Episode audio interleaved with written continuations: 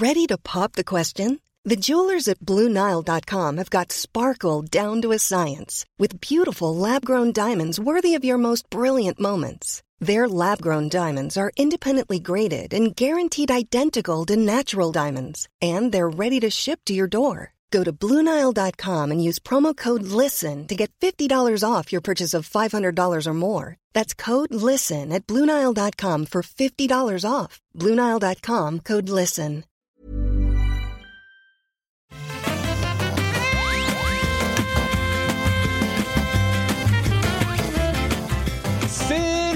3 On est parti pour un résumé de 14 conférences, des centaines de jeux, des centaines de liens dans mon document de notes. C'est absolument incroyable cette semaine qu'on vient de vivre.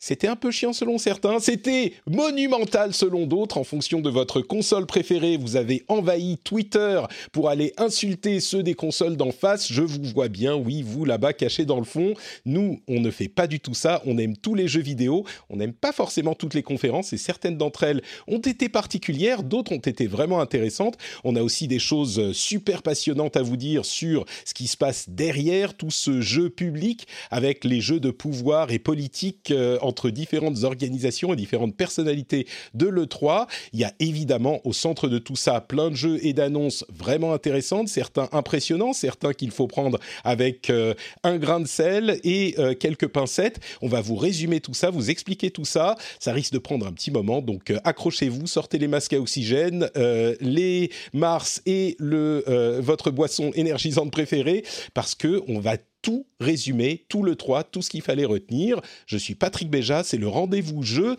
et on est parti pour l'épisode 190. On est en juin 2021 bien sûr, le grand épisode de la grande messe de l'E3. On va euh, se lancer dans une seconde. Avant ça, je voudrais tout de même remercier Lucas Lano, Christopher Brooks, Miempar, Kevin Jacquemin, les les quatre euh, soutiens de l'émission que je remercie aujourd'hui pour leur soutien sur patreon.com slash rdvjeux et bien sûr Stéphane Grégorissata euh, qui est le producteur de cet épisode aujourd'hui. Stéphane qui a bien sûr lui aussi suivi les 28 conférences, les 39 conférences de l'E3 et euh, qui les a transcrites mot à mot pour que je puisse euh, tout mettre dans les notes. Non, c'est pas ça qui fait un producteur. Un producteur, il est sur patreon.com slash rdvjeux et il soutient l'émission. Merci à tous ceux qui font que cette émission puisse être possible. Alors, je suis pas seul, même si je suis plein d'énergie. Je suis avec Dany qui nous rejoint comme euh, bah, toutes les quelques semaines. Euh, Dany qui est le seul, euh, le, plus grand intervenant, le plus grand e-sportif potentiel qui a abandonné son futur d'athlète pour euh, prendre un poste dans une société mercantile. Euh, d'après mes informations, ils, ont, dû lui offrir euh, à peu près 250 000 dollars par mois pour qu'il accepte d'abandonner sa carrière fulgurante dans l'e-sport Street Fighter sur Super Nintendo. Comment ça va, Danny 250 000 dollars par heure, s'il te plaît, je préfère quand même. Mais je me suis rendu compte que ma carrière d'e-sport, euh, elle allait pas aller très loin quand je me suis fait rosser euh, il y a très longtemps, quand on était au Japon, euh, au seul championnat d'e-sport auquel j'ai jamais participé. j'ai cru que tu allais dire quand je me suis fait rosser par toi, Patrick, mais non, oh, encore une fois, tu n'avoueras pas ma supériorité sur Street Fighter. Très bien, je vois. Merci d'être avec nous. On rappelle que tu travailles chez Dell et que donc tu es, bah, d'une part, il faut prendre tout ce que tu dis également avec un, des pincettes et un grain de sel, euh, mais aussi que tu es le représentant de la, grande corporation du monde euh, dans cette émission. Je te remercie de prêter ton expérience et ton J'ai vendu mon âme. On a également, j'ai le plaisir de recevoir pour la première fois euh, Yannick Le Fur, et non pas Johan Le Fur, ancien de, de jeuxvideo.com. Quand je dis ancien, tu y as passé une énorme partie de ta vie et maintenant tu es indépendant. Comment ça va? Yannick, t'es en forme? Bah, Écoute, euh, oui, tout à fait, ça va très très bien, merci de me recevoir. Euh, et oui, comme tu l'as dit, effectivement, j'ai passé un petit moment euh, chez jeuxvideo.com, puisque c'est après 18 ans mine de rien, mmh. que j'ai décidé en fait bah, de, d'aller voir ailleurs en fait pour voguer sur de nouveaux horizons. oui, on peut comprendre. 18 ans, c'est, c'est toute une vie presque. Tu étais rédac chef au, bout de ton parcours, et donc j'imagine que tu en as vu passer des E3 quand même. J'en ai vu passer pas mal, j'en ai fait pas mal, donc c'est toujours super intéressant de, de le vivre de l'intérieur, bien entendu, de l'extérieur aussi. j'en ai fait à Los Angeles, j'en ai fait à Paris. Et donc là, bah, comme, comme nous tous, en fait, c'est le premier, ah premier E3 numérique euh, qu'on a vécu. Euh, bon, on, en parlera, je pense, euh, en long, en large, en travers pendant ces, deux heures de, podcast. Bah c'est vrai parce que oui, il y a beaucoup beaucoup de choses à dire sur cet aspect également. avant de se lancer dans chaque conférence elle-même, comme je le disais, il y en a. Moi, j'en ai vu quelque chose comme 14. il y en a eu un petit peu plus, mais 14, c'est déjà ça, ça inclut pas mal de, choses. Il y avait vraiment des centaines de jeux qui étaient présentés, certains qu'on connaissait déjà, d'autres qui étaient nouveaux, des qualités, on va dire variables selon les conférences. Petit préambule, on va évidemment pas parler de tout, c'est impossible. Euh, il y a, euh, comme je le disais, 250 lignes et plus dans mon document de notes. Euh, c'est un truc, souvent j'ai beaucoup de notes, mais enfin là c'est exagéré. Il y a, je crois, au moins 200 jeux dans ces notes si on passait genre euh, deux minutes par jeu, ça ferait cinq heures d'émission. Donc on ne va pas parler de tout. On va couvrir à peu près toutes les conférences, même si certaines, ça sera en quelques mots. Et puis, euh, je crois qu'on va parler également de, euh, comme je le disais, cet aspect... De, de, la bataille politique qui s'est un petit peu livrée comme souvent entre les, guerres des consoles, mais là aussi entre deux entités qui veulent s'approprier euh, ce que représente, ce que symbolise le 3. On va en parler peut-être pour la première conférence. Mais avant ça même, je voudrais vous demander d'une manière générale, euh, pour pas bouder son plaisir, euh, qu'est-ce que vous avez pensé de cette 3 On rappelle que l'année dernière, il n'avait pas eu lieu suite au début de la pandémie, et que là donc, c'était vraiment le premier E3 qui a été lancé en 100% numérique. Qu'est-ce que ça voulait dire par rapport à d'autres conférences? C'était pas très clair, même pour les journalistes, personne n'était tout à fait euh, euh, certain de ce que ça voulait dire avec euh, un enregistrement pour avoir son badge, qui voulait dire qu'on pouvait aller sur les booths virtuels des constructeurs et des éditeurs de jeux, mais qu'est-ce que ça vous donnait exactement? Certains ont eu des présentations, etc. Mais c'était donc un petit peu particulier, et puis en plus, pour compliquer le tout, en plus de l'E3, il y avait euh, l'organisation de Jeff Keighley, les Game Awards, qui lançait, qui a répété comme l'année dernière le Summer Game Fest, et qui avait certaines conférences qui faisaient partie des deux, certaines que de l'une d'entre elles, et puis tout cet aspect donc politique dont on va parler dans une seconde, mais si on met ça de côté, Qu'est-ce que vous avez pensé de cette 3 Bonne euh, édition, sympa, satisfait Parce que c'est toujours la grand-messe, la grand-fête, le Super Bowl des gamers, cette 3, et on a forcément des attentes, on veut être impressionné. Euh, je vais commencer avec euh, la personne la plus ronchon que je connaisse, c'est-à-dire Dany. Est-ce que tu as été, toi, satisfait de cette présentation et de ces présentations cette année? Ronchon, mais non, je suis extrêmement optimiste et positif. euh, mais pour répondre à ta question, en fait, mon, ça fait longtemps, hein. donc euh, ça fait deux ans qu'on n'a pas eu un, un, un, vrai E3, mais dans mes souvenirs, il était en perte de vitesse en termes de contenu, en termes d'annonces, euh, par rapport à, enfin, je me sentais un, un essoufflement du format. Donc, ce que j'ai apprécié en fait dans cette version-là, c'est qu'il y a vraiment une tonne de contenu, qu'il y a peut-être eu plus de place aussi pour des éditeurs ou des jeux qui sont pas forcément, euh, qui auraient pas été forcément aussi visibles pendant un, un vrai E3 physique, et, et ça a permis donc, je pense, de, de parler euh, de parler à tout le monde et de toucher vraiment un peu à tous les aspects des euh, annonces et des lancements qu'il va y avoir euh, dans les prochains mois. euh, et c'est ce que j'ai apprécié en fait dans cette version-là. Mmh, euh, Peut-être même euh, certains diront il y en avait un petit peu trop, mais c'est vrai que chacun a été présent. et bon, il y a plus de place quand on est en ligne. Et c'est vrai que le 3 était en perte de vitesse. c'est rien de le dire depuis quelques années, surtout avec l'avènement de, du streaming qui fait que n'importe qui peut présenter des trucs n'importe quand. On n'a pas besoin d'un événement. Et là, c'était, il jouait gros parce que c'était le retour de l'E3 en, en, mode streaming. bon, toi, tu as été content, ok, très bien. Yannick Et, surtout, tu vois, ça, ça excuse-moi de t'interrompre, mais c'est en fait, je pense que ça a permis aussi de donner plus de visibilité euh, à, à, des produits qui sont pas forcément, tu vois, ok, bon, il y a Call of Duty par exemple, ou, les, les, les, gros jeux qu'on va avoir chaque année, ils, ils, ils noient en fait euh, dans le poids de leurs annonces j'ai l'impression, enfin dans le passé en tout cas, les, les jeux qui sont un peu moins euh, visibles. Et donc cette année, il y a quand même beaucoup beaucoup plus de visibilité sur ces euh, plus petits éditeurs, plus petits jeux, etc. Et, euh, et moi, c'est ce que j'ai apprécié. C'est vrai que on va en reparler, mais euh, il y avait tellement de conférences de jeux, de, plus petits jeux. Euh, je pense au Tribeca Game Show, euh, à, je vais pas dire Koch Media, on, on reviendra dessus, mais Guerrilla Collective par exemple, qui a fait beaucoup de choses avec le Wholesome Collective. Il y avait et, c'était des choses très impressionnantes. Bon, on va on va y revenir. J'ai hâte d'en de, d'en reparler. du coup, Logan ou Yannick, je t'appelle par ton surnom. Qu'est-ce que tu en as pensé, toi? Bonne cuvée?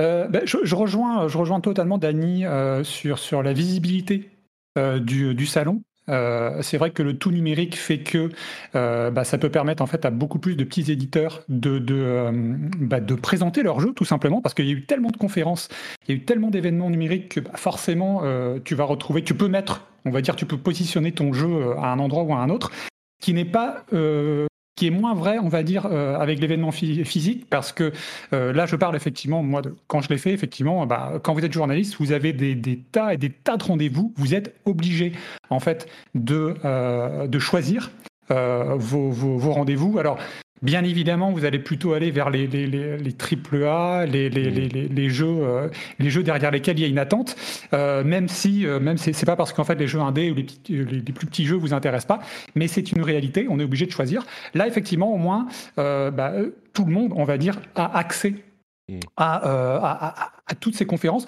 Juste petit bémol, je trouve un peu dommage en fait que le SA, enfin l'ESA, n'ait pas permis en fait à tout le monde en fait de streamer les conférences. Ah bah alors justement on peut, on peut y venir. Hein. Je pense que c'est le sujet qui, euh, qui, est, qui vient juste derrière. Euh, je, vais juste pour moi dire aussi que euh, dans l'ensemble, je l'ai trouvé pas mal. Je sais qu'il y a beaucoup de gens qui étaient mécontents, mais j'ai trouvé qu'il y avait quand même, si on fait le bilan au final, quelques gros morceaux. Peut-être que le truc qui m'a un petit peu marqué, c'est que sur beaucoup de ces gros morceaux, on avait peu d'informations. Euh, peu d'informations sur le gameplay, peu d'informations sur les systèmes. Enfin, il y a beaucoup de jeux dont on sait qu'ils existent, dont on a une vague idée parce qu'il y avait un trailer qui a montré euh, peut-être un objectif d'ambiance, mais euh, finalement, on ne sait pas vraiment de quoi il en retourne. Et je me demande si c'est pas une fonction en partie de cet aspect en ligne qui fait que bah, les développeurs n'ont même pas besoin parfois de finaliser une démo. Alors ça leur fait peut-être gagner du temps et, économiser du boulot qui épuise les, devs pour ces événements. Euh, parce que préparer une démo, ça demande du travail, mais du coup, bah, ils n'avaient pas beaucoup de démos, donc pas beaucoup de gameplay, et donc il y a pas mal de choses sur lesquelles on pouvait, on peut encore se, demander euh, qu'est-ce que c'est, et pourtant des, gros jeux parfois. Mais bon, on va revenir dans les détails de tout ça. Première chose à discuter, c'est donc le Summer Game Fest euh, qui, est, qui a été inauguré par Jeff Keighley. Et je pense que beaucoup d'entre vous savent pas très bien quelle est la différence entre Summer Game Fest et E3. Euh, e Vraiment, il y a une bataille qui se joue ces quelques années euh, pour la propriété, entre guillemets, de ce moment qui est finalement un moment qui est euh, commercial, euh, et pas commercial dans le sens où ah, les sociétés nous font de la pub, même si c'est le cas aussi, commercial dans le sens où c'est le moment de l'année où les sociétés sont prêtes à annoncer des choses pour lancer les campagnes marketing qui vont se terminer au moment des sorties à l'automne et en fin d'année. Et c'est pour ça que cette période de juin, avant que tout le monde se barre en vacances, est tellement importante. C'est le meilleur moment dans l'année, et je suis sûr que Dany pourra nous le confirmer, c'est là qu'on commence à lancer les grandes campagnes commerciales pour la fin d'année. Et du coup, l'E3 a traditionnellement occupé euh, cet espace-là. L'ESA est une organisation qui est composée de euh, plusieurs euh, de, des, des, sociétés de jeux vidéo essentielles dans le jeu vidéo aux États-Unis, bien sûr. Mais il y a tous les constructeurs, tous les gros éditeurs, etc. Et traditionnellement, ils ont fait l'E3 qui était, avec l'avènement du en ligne, euh, qui a perdu un petit peu de sa, de sa superbe depuis quelques années. Et même les, enfin, les journalistes, les éditeurs, on sentait bien qu'ils ne voulaient plus vraiment y aller, ou en tout cas que c'était euh, moins efficace et moins nécessaire qu'avant. Sur ce arrive la pandémie. L'année dernière, pas de 3. C'était la bonne occasion pour l'ESA de réimaginer, de rebooter euh, cet événement. Et l'année dernière, Jeff Keighley, qui est un ancien journaliste qui euh, met en place aujourd'hui les Game Awards, un streaming en fin d'année qui euh, et se veut être un petit peu les Oscars du jeu vidéo, qui a dit on va faire le Summer Game Fest. C'est quoi le Summer Game Fest? C'est cette période de l'été qu'il va brander euh, pour la réunir un petit peu sous une même bannière et avoir différents toutes ces conférences en fait qui appartiendraient au Summer Game Fest. L'année dernière, c'était beaucoup trop long, ça a duré plusieurs mois, c'était épuisant et trop dilué. Cette année, ça se resserre sur un mois et au milieu de ça, arrive le 3 qui revient après une année off et qui veut se faire entièrement en ligne, avec des conférences diffusées en streaming comme l'année dernière finalement, mais avec le branding 3. Certaines conférences ont le branding 3, certaines conférences ont le branding Summer Game Fest, certaines ont les deux, et euh, certaines n'en ont qu'une seule. Euh, le 3, c'était quelques jours, le Summer Game Fest s'étend sur un mois, et donc derrière tout ça, il y a un combat euh, vraiment politique entre Jeff Keighley et l'ESA qui veulent s'approprier cette période et ce branding. C'est vraiment, comme je l'ai dit, j'ai fait des petites, des petites, des petits titres pour chaque conférence pour expliquer en une phrase de quoi il s'agissait. Le euh, kick-off la conférence d'ouverture du Summer Game Fest, qui est, donc un petit peu différent de l'E3. C'était quelques jours avant l'E3, et moi je l'ai appelé Jeff's Big E3 Brand Heist Battle of the Marketing. C'était vraiment, il voulait y aller à fond, et il veut voler la vedette à l'E3.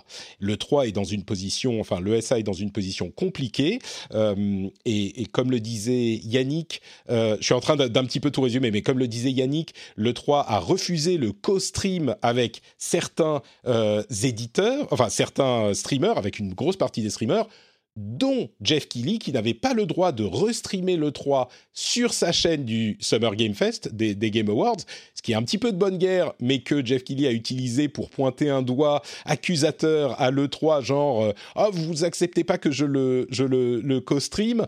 Il y avait plein d'autres gens qui ne pouvaient pas co-streamer aussi. D'un autre côté, l'E3, bah, ils veulent protéger leur truc. Bref, euh, en gros, c'était plus que juste des présentations de jeux. Et toi, Yannick, tu disais que j'ai l'impression, tu as l'impression que euh, l'ESA a moins bien géré finalement qu'il n'aurait pu. Euh, qu'est-ce que tu en as pensé de cet aspect? Bah, moins bien géré, c'est la première édition numérique, donc c'est euh, vrai que c'est difficile de tirer un, un vrai bilan en fait de cette édition. Euh, moi que j'ai trouvé par ailleurs en fait dans la veine en fait des, précédentes éditions numériques, hein, mais de toute façon comme vous l'avez dit, le 3 a déjà perdu de sa super depuis quand même pas mal d'années. Euh, ce sera intéressant de voir en fait ce que ça va donner dès l'année prochaine, où a priori, a priori, euh, il y aura une édition en fait physique. Ouais, c'est la clé, en fait, complètement. Voilà, physique numérique. Il faut quand même savoir en fait que ce qui est intéressant aussi par rapport à Jeff Keighley, c'est que déjà en, l'espace de quelques années, il a réussi à imposer les Game Awards comme euh, le passage obligé. Euh, de, fin d'année. C'est-à-dire, en fait, toi, tu, faisais, Patrick, le parallèle avec les Oscars, c'est tota-, euh, totalement ça tu ne peux pas louper les Game Awards. Mm. Et, euh, euh, donc c'est quelque chose en fait vraiment parce qu'on sait qu'il y a beaucoup d'annonces. Si on va avoir les fameux World Premiere, les, les, euh, certains trailers, etc., etc. C'est vrai que je précise pour ceux qui s'en souviennent pas, la première année on rigolait un petit peu. Il y avait les comment ils s'appelaient les Spike ou les je sais plus. Il y avait plusieurs Game Awards et déjà c'était une sorte de, de heist, de, de grand braquage sur cette idée d'un d'un Oscar du jeu vidéo que lui avait fait avec des chaînes de télé traditionnelles pendant des années. Et quand ça s'était arrêté il s'est dit bah ok je vais le faire tout seul. Et c'était pas du tout un pari gagné. Et aujourd'hui quelques années après on se rend bien compte que c'est le grand rendez-vous de la fin d'année pour euh, bah, les, euh, les les awards les prix. Mais pas que. Il y a aussi les grosses annonces et des world premiere comme tu dis ouais. ouais. Mais ce qui, ce qui, est intéressant, si tu parlais en fait de, de, de, de politique, c'est politique effectivement, mais c'est aussi en fait très. Euh, ah, attends, Ubisoft, Ubisoft m'a envoyé un message en me disant que c'était pas politique, donc je sais plus quoi penser maintenant tout à coup. Pardon, vas-y, continue. C'est vrai, c'est vrai. Mais non, enfin voilà, c'est politique effectivement qu'on le dise, qu'on le veuille ou pas, mais c'est aussi en fait euh, euh, financier, parce que je vous donne un exemple, par exemple pour les Game Awards. Euh, alors, ça peut paraître très cher, dit comme ça. Pour les Game Awards, de ce que j'en sais, euh, quand vous voulez diffuser un trailer aux Game Awards, dont la marque est déjà euh, bien installée, ce qui n'est pas encore le cas pour, le Summer Game Fest, mais pour les Game Awards, c'est à peu près 250 000 dollars pour un trailer, pour diffuser un trailer en fait dans le show, durant le show. Il y a un pré-show aussi, mais dans le pré-show, c'est entre 50 et 100 000 dollars, en fonction bien entendu de la notoriété du titre. Donc ça, en fait, c'est pour vous donner en fait une idée. Est-ce que tu parles des, des, des, trailers qui apparaissent en tant que pub ou de tous les trailers, même ceux qui sont présentés par Jeff Keighley euh, Je veux dire, il y en a qui sont marqués en pub, hein, on est d'accord. Tout à fait. Alors je pense que c'est... Euh, ceux qui sont marqués en pub, j'imagine. Je... Ah, t'es pas sûr J'ai un doute. Ok. J'ai un doute. J'ai un doute. J'ai pas cette information malheureusement. Mais tout ça pour vous dire effectivement que c'est quand même bon. C'est pas donné. Euh, c'est pas donné. Par contre, de l'autre côté, en fait, pour le 3 aussi, on sait que euh, ça a toujours été. Tu parlais de braquage, mais clairement, de la part de ça, ça a toujours été un, énorme braquage. Euh, pour vous donner un exemple, euh, une société comme Activision, par exemple, le 3 leur revenait à peu près à 3 millions de dollars pour un E3. Donc là, en fait, on parle du stand, de la location du stand, on parle des avions, on parle des invitations, etc. etc. Donc imaginez, imaginez le, le, prix que devait payer Sony, qui a le stand, il me semble, en fait, le plus grand euh, quand ils étaient encore en fait de l'E3, combien devait payer Sony pour un stand comme ça, sachant que après derrière il y a des, il y a, des aberrations. C'est que c'est des personnes de l'industrie qui m'en ont parlé, mais il y a des aberrations qui est que, par exemple, si vous voulez euh, changer une ampoule qui a une certaine hauteur, 2 mètres de hauteur, si je ne m'abuse, vous devez faire appel automatiquement à une société mandatée par l'ESA. Qui seul peut le faire. Donc, va faire intervenir en fait une personne qui va vous faire payer à peu près 3000 dollars pour un remplacement d'une ampoule. Donc, vous, bah, il faut... vous imaginez en fait combien ça peut revenir en fait à un E3 physique. Donc, tout ça pour dire que, euh, et je, terminerai là-dessus, que l'année prochaine, je pense, ça va être assez euh, crucial pour le 3. Il va falloir qu'il se repositionne très rapidement entre euh, physique numérique et justement en fait comment ils vont faire valoir ça en fait en disant bah, venez plutôt chez nous que chez Jeff Kelly parce qu'on peut vous proposer ça, ça et ça quoi. Ouais. Alors, il faut expliquer euh, pourquoi ça coûte aussi cher. C'est parce que c'est comme ça que le SA fait son argent. Euh, c'est en faisant euh, payer des sociétés qui seront les, les qui vont exclusivement fournir la nourriture, les enfin c'est comme ça que fonctionnent tous les salons. Hein. Donc évidemment c'est normal que ces choses-là coûtent cher et reviennent très cher. Et c'est vrai qu'on entend parfois certains qui disent sans sans comprendre et je sais c'est pas c'est pas ce que tu dis mais que oh là là mais pourquoi est-ce que je n'ai pas le droit d'amener ma propre ampoule? C'est parce que c'est ça rentre dans les mécaniques de euh, financement finalement de ces salons. Euh, et ensuite, pour la question de la pub, moi je pense, et j'ai pas la confirmation, mais je pense qu'il y a effectivement deux éléments différents. Les trailers qui sont choisis par l'organisation, ou les devs qui interviennent, tout ça, et les pubs qui, elles, sont payantes. Euh, même si tout est de la pub dans ces trucs-là, c'est pas tout à fait la même chose. Quand on dit, bah là, on a notre sponsor, et eh ben c'est un truc qui a été payé. Quand c'est pas, quand c'est un truc entre guillemets normal, c'est un truc qui a été euh, présenté. On disait dans la chat room, euh, est-ce que From a payé pour montrer Elden Ring? On spoil déjà. non, ça je, je pense pas, même si j'en ai pas la, confirmation 100% absolue. Euh, et puis, bah, pour tout le reste, oui, évidemment, euh, ce que tu disais est, 100% la clé, c'est l'année prochaine, il y a l'événement physique. Et c'est là que ça va se jouer. Soit l'événement physique reprend et c'est possible, c'est pas sûr, mais beaucoup de gens se disent est-ce qu'on en a besoin? D'autres se disent bah c'est quand même euh, pas mal d'avoir un événement physique pour pouvoir mettre les mains sur les jeux, rencontrer des gens, etc. C'est quand même un event euh, de, de, l'industrie qui a un élément euh, trade important. Et si ça prend pas, bah je crois qu'effectivement personne ne voudra payer de l'argent à l'ESA pour être présent sur un stand virtuel qui ne veut rien dire, euh, parce que eux ils ont quand même besoin de faire de l'argent, c'est leur raison d'être. L'ESA, cette organisation euh, qui, est en train de se déliter complètement aujourd'hui, leur nécessité, leur utilité est en train de se déliter. Donc s'il n'y a pas l'événement physique qui reprend son importance, je crois qu'il n'est pas impossible que, que Jeff euh, réussisse son pari, même si, là encore, comme euh, le dit Cassim dans la chatroom, euh, c'est vrai qu'il a marqué beaucoup de points, mais tout le monde continue à dire le 3. Moi, je crois qu'on va continuer pendant encore euh, un ou deux ans. Peut-être qu'il va rebrander le Summer Game Fest parce que c'est trop long à dire. Euh, peut-être que c'est le euh, SGF. et en plus, ça fait Jeff. Donc SGF, Super Jeff. Donc, comme il aime bien parler de lui, ça pourrait fonctionner.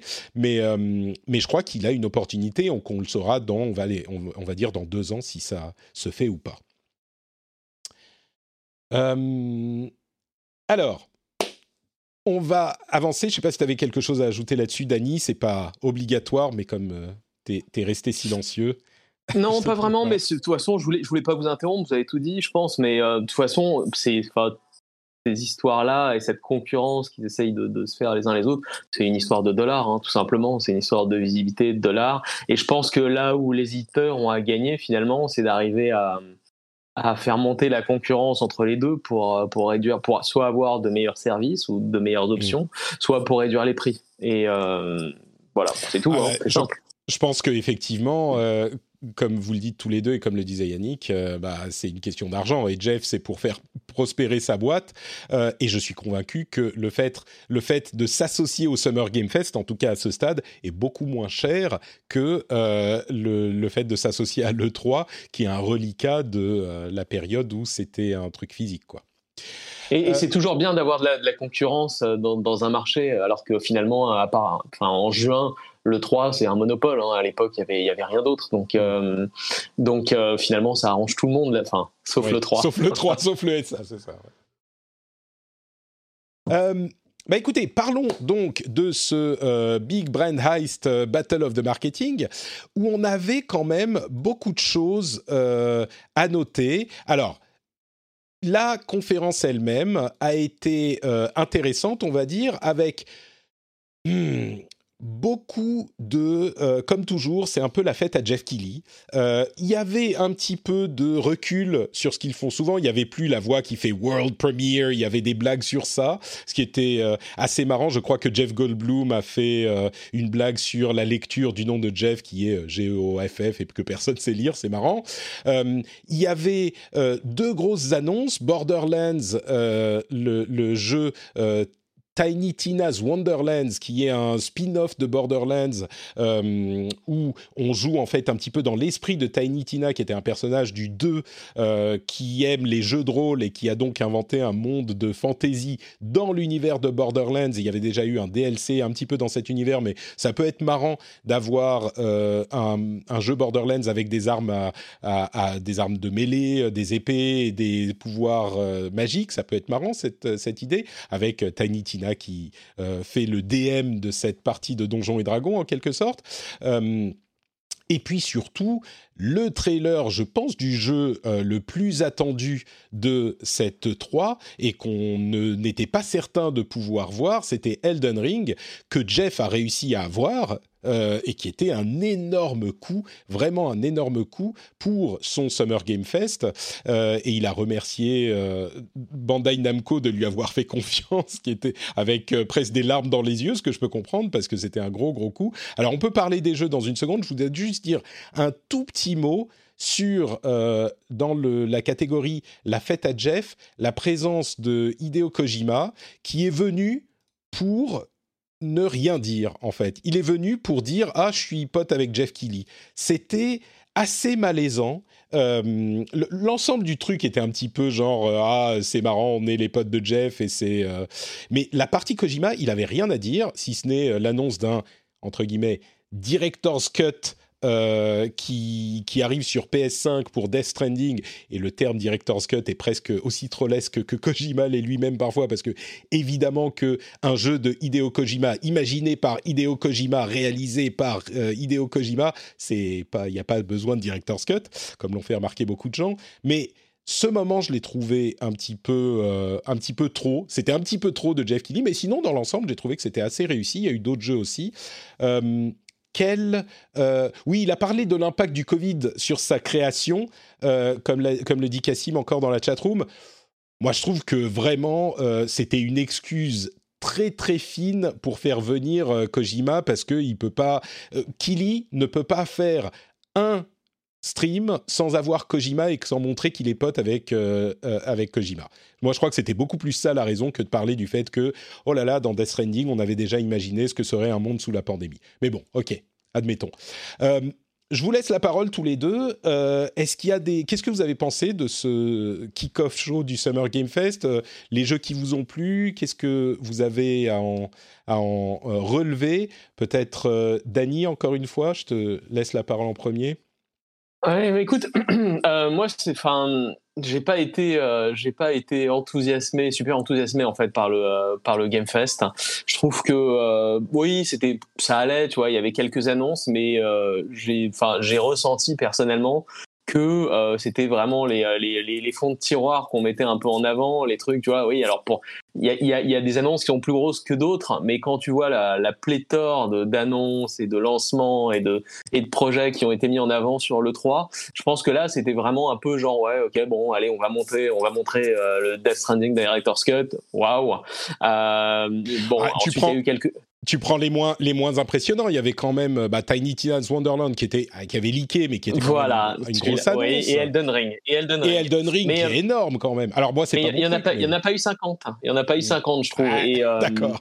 c'est plus limité. C'est ce que je veux dire par rapport à le 3 où euh, il y en avait vraiment beaucoup beaucoup beaucoup. Là c'était effectivement ça se compte sur les doigts d'une main. Donc oui ok euh, on peut jouer le personnage de Nier Automata dans Fall Guys. Est-ce que est-ce que c'est une grosse annonce?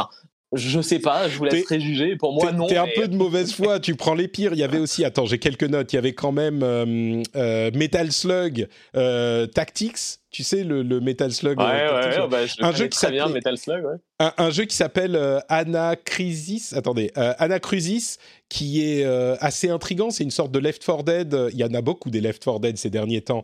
Euh, genre dans les années 80 esthétique années 80 dans l'espace euh, ou même années 70 plutôt dans l'espace qui a l'air intéressant. C'est Anacrysis il y, y, en avait quelques-uns quand même. Tu peux pas avoir mais, cinq énormes annonces.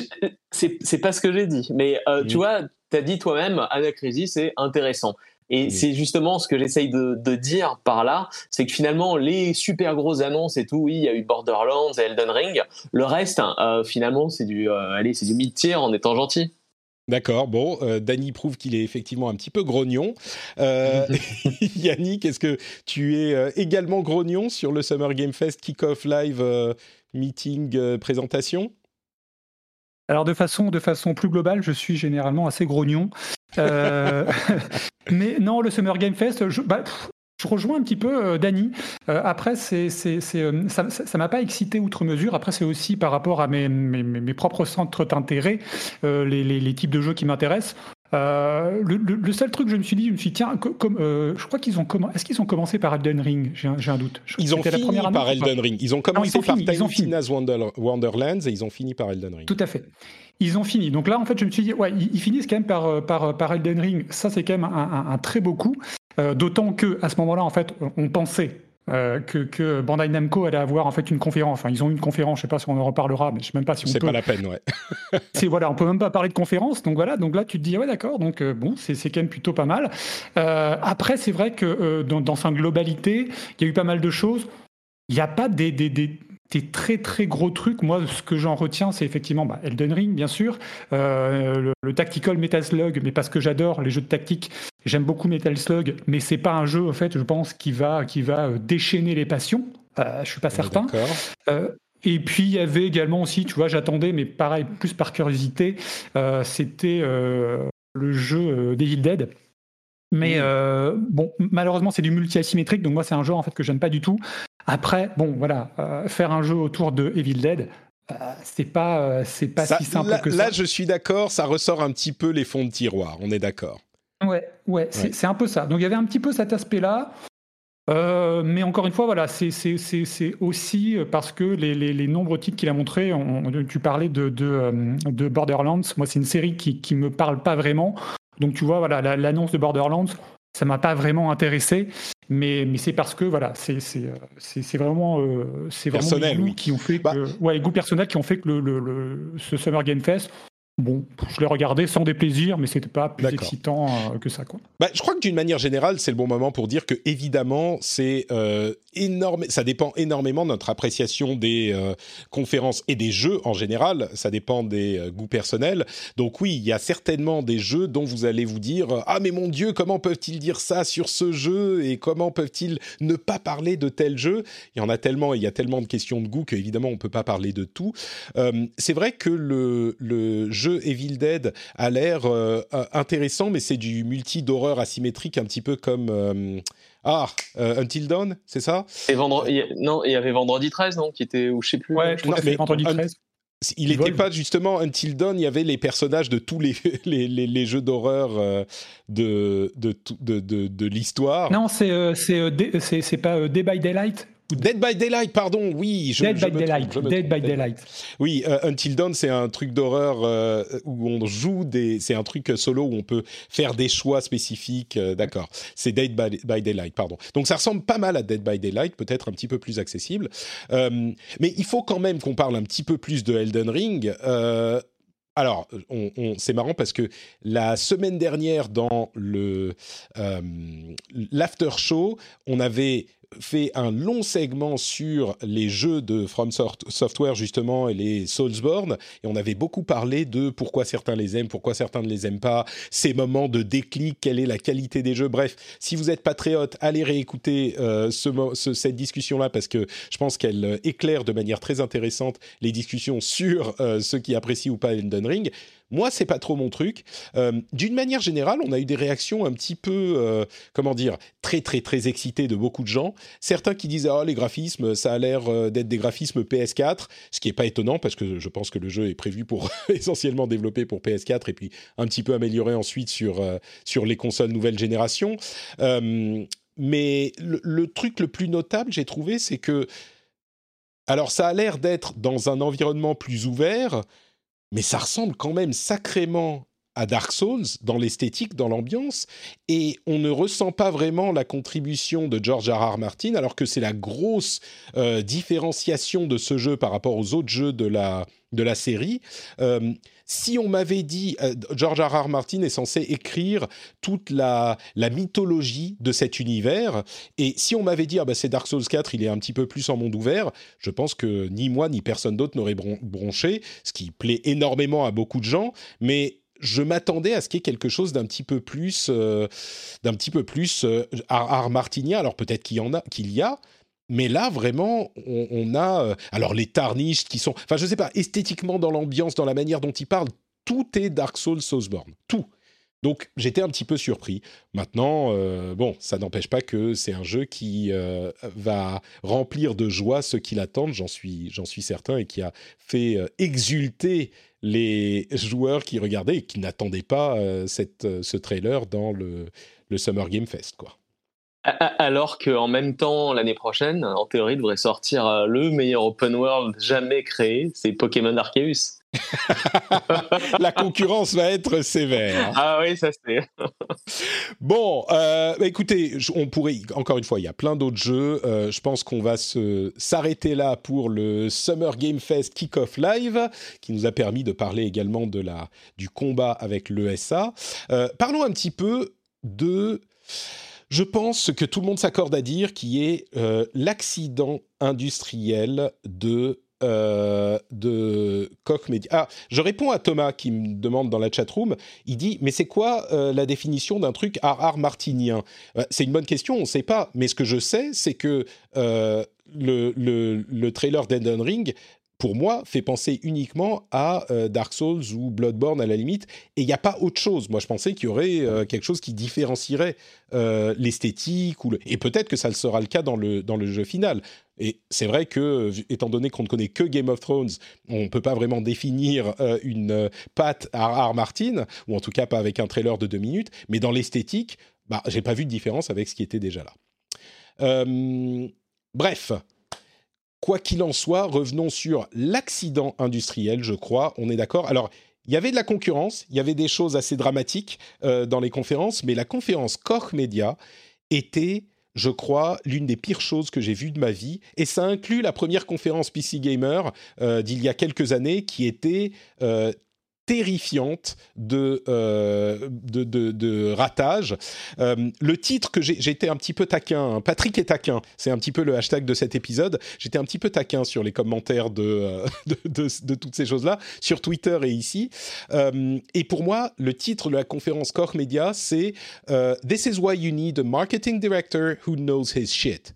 And also a fucking video producer, please. C'est pour ça, c'est exactement pour cette conférence que vous avez besoin d'un directeur marketing qui connaît son boulot, putain, et également un producteur qui sait produire des vidéos. On avait une conférence où le but était de présenter un nouveau label de Koch Media qui est Prime Matter et ils ont réuni, ils disaient on a 12 euh, jeux à vous présenter sur les 12, on n'a rien vu de euh, 8 d'entre eux. Euh, on a eu des, des, des, discussions avec des développeurs qui duraient 10 minutes à chaque fois pour ne rien dire et dont la moitié était ⁇ Oh mais dites-moi monsieur développeur, euh, pourriez-vous nous expliquer ce que vous apporte la formidable participation et la création de Prime Matter, le nouveau label de Cork Media ?⁇ Et chacun répondait des euh, trucs hyper plats, écrits comme un euh, communiqué de presse à l'écrit qui, qui se, enfin, ça se lit pas à l'écrit, quoi. C'est, je sais pas qui est le directeur marketing de ce truc, mais c'était extrêmement mal fait parce que c'était nous sommes extrêmement heureux de travailler avec Prime Matter euh, qui va nous ouvrir des possibilités incroyables pour euh, la distribution de notre jeu. Le pire, c'est que le fait d'avoir un éditeur et de faire partie d'un certain label, c'est hyper important pour un développeur. Il y aurait eu des choses très intéressantes à dire sur ces choses-là. Je suis pas en train de dire ah c'est des trucs de marketing de grandes corporations, c'est honteux, euh, machin. Non, un label, un éditeur, c'est essentiel pour un développeur et on va bien le voir quand on en parlera un petit peu plus tard. Mais là, c'était tellement mal fait la moitié des vidéos des développeurs, ils avaient, comme je le montre sur, sur Twitch euh, maintenant, la tête dans le tiers bas de l'écran parce qu'il n'y avait pas quelqu'un qui lui a dit mais bouge ta webcam. C'était honteux, c'était interminable. J'étais... Euh, ah. Et pourtant, il y avait quelques jeux qui auraient pu être intéressants, mais là, c'était le pire, excusez-moi. Le pire, c'était la présentatrice principale, l'hôte le, du, du, truc, qui n'était pas centré sur l'image. Alors je sais que je suis un petit peu OCD, mais ça m'a détruit. Elle n'était pas centrée. Mais bouge ta caméra, bon sang. Bref, voilà. Koch Media. Est-ce que l'un de vous, j'imagine que Dany, t'as pas perdu ton temps sur la conférence Koch Media euh, mais est-ce que l'un de vous. Il y avait guère que Jeff Kelly, d'ailleurs. on, sent que le métier, ça joue. Hein il, est, il amenait un enthousiasme, une un dynamisme à ses parties qui était assez courte, mais c'était vraiment facepalm. Bref, euh, est-ce que tu, vous, avez, vous allez me dire qu'il y avait quelque chose de, de, de, de, qui a pu sauver un petit peu cette conférence ou vous êtes d'accord avec moi? Euh, non, il y a quelque chose qui a pu le sauver. Oui, c'est ton tweet, moi, qui m'a bien fait rire et qui m'a donné envie de la regarder. je sais plus ce que j'ai tweeté, mais oui, j'étais, j'étais taquin, comme je disais.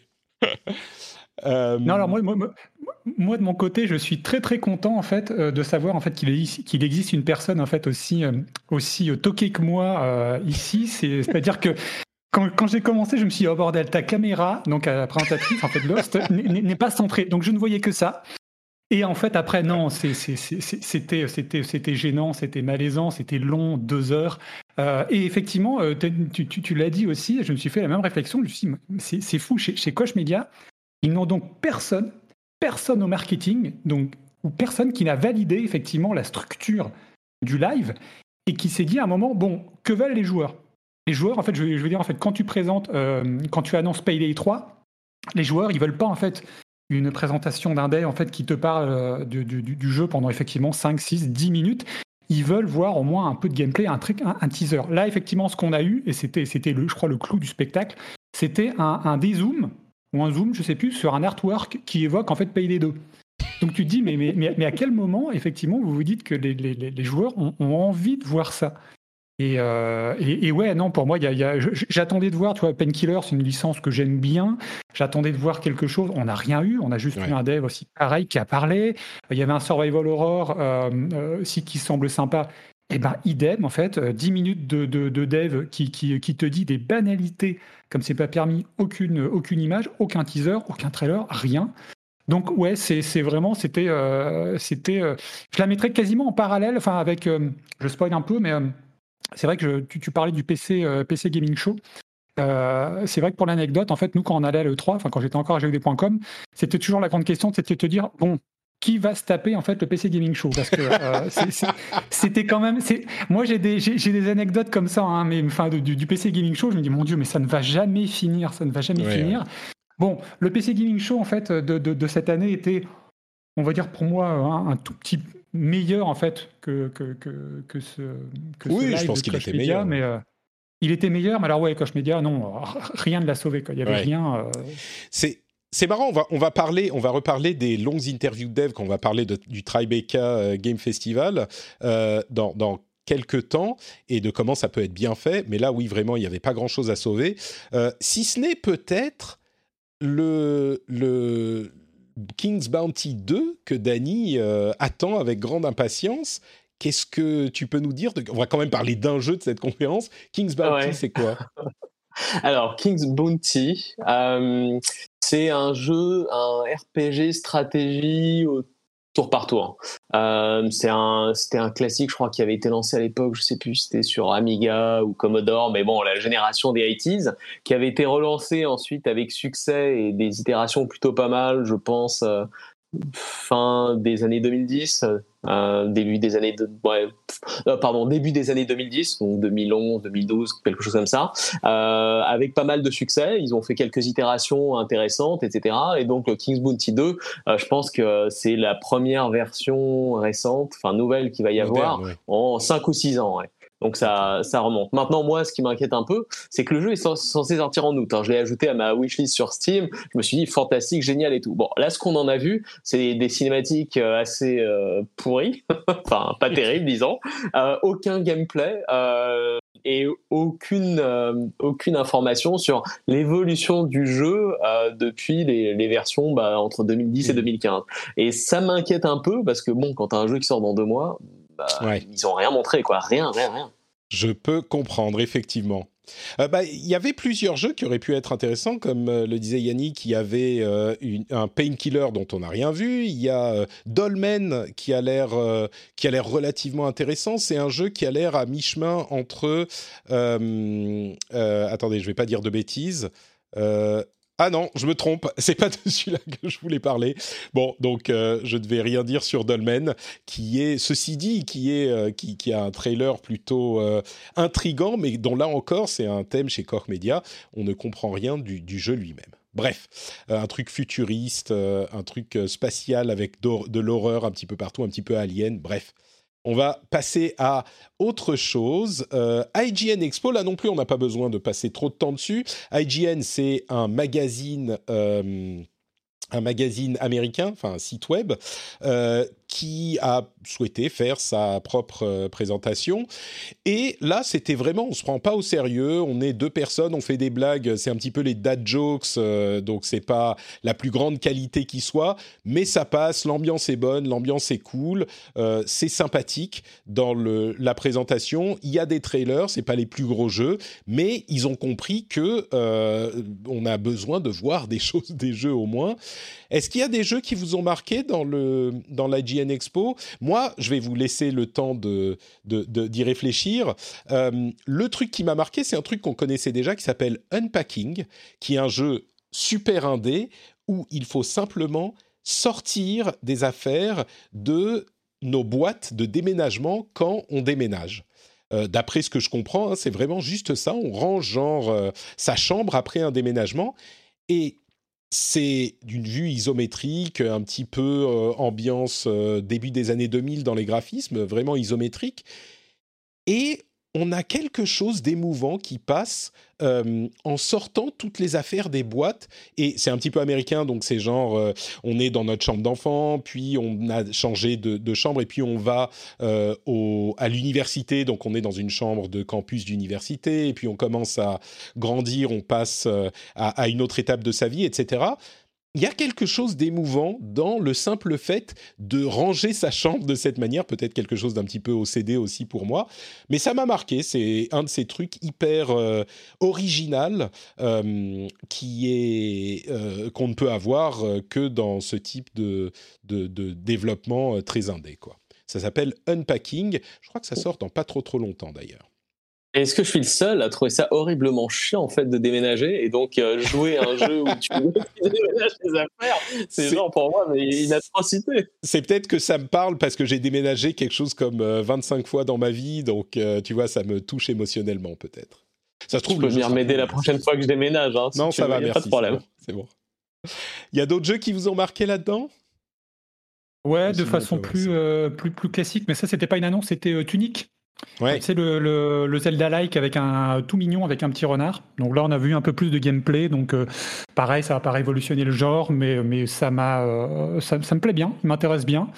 Et, euh, Unpacking, oui, pour revenir rapidement là-dessus, aussi moi ça m'a fait euh, ça m'a fait sourire. Il y avait ce, petit côté, on va dire, entre guillemets, euh, Toy Story, c'est l'évolution en fait, des films, tu sais, enfin, mm. une des thématiques, le temps qui passe, tout ça, etc. Euh, quand tu quand es, quand es enfant, adolescent, puis, puis adulte, etc.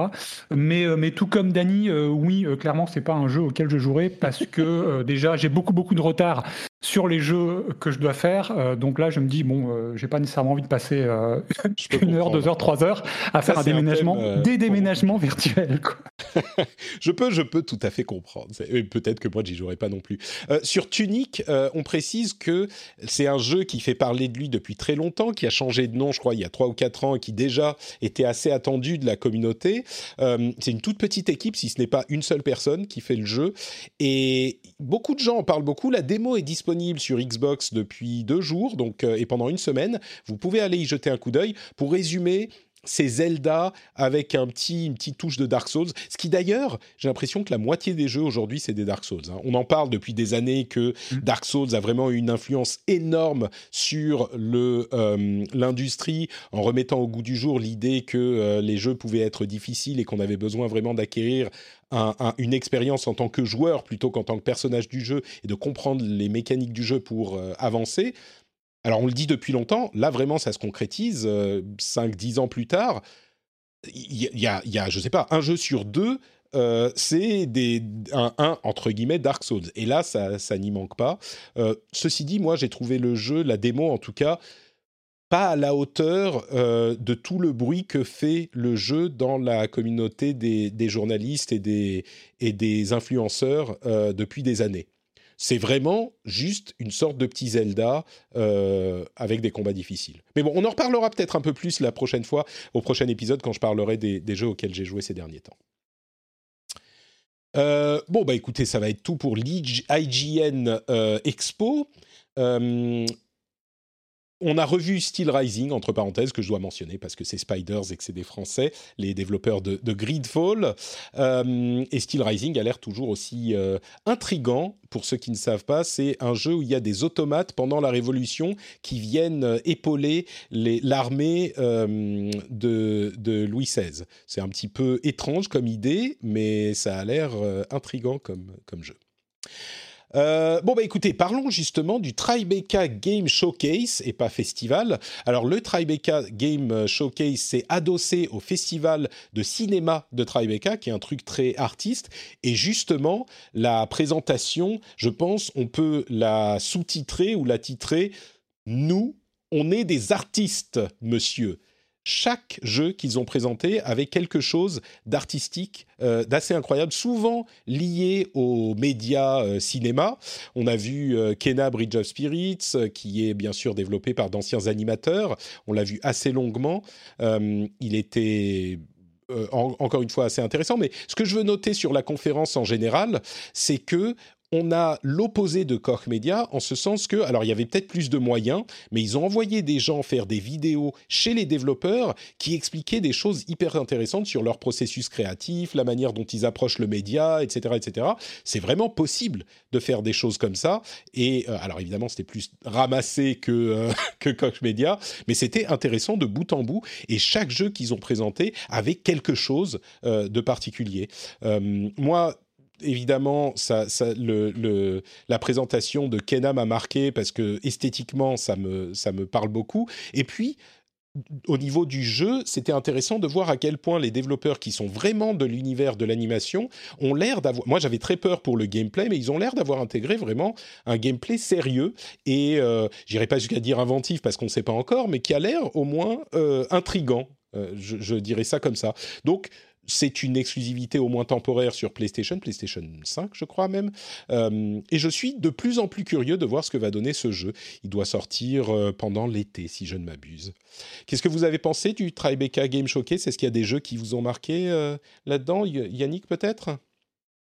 Euh, ouais, moi, j'ai beaucoup aimé, mais comme tu disais, effectivement, c'est un peu l'antithèse de, de, Koch Media. C'était beaucoup plus court, beaucoup plus resserré.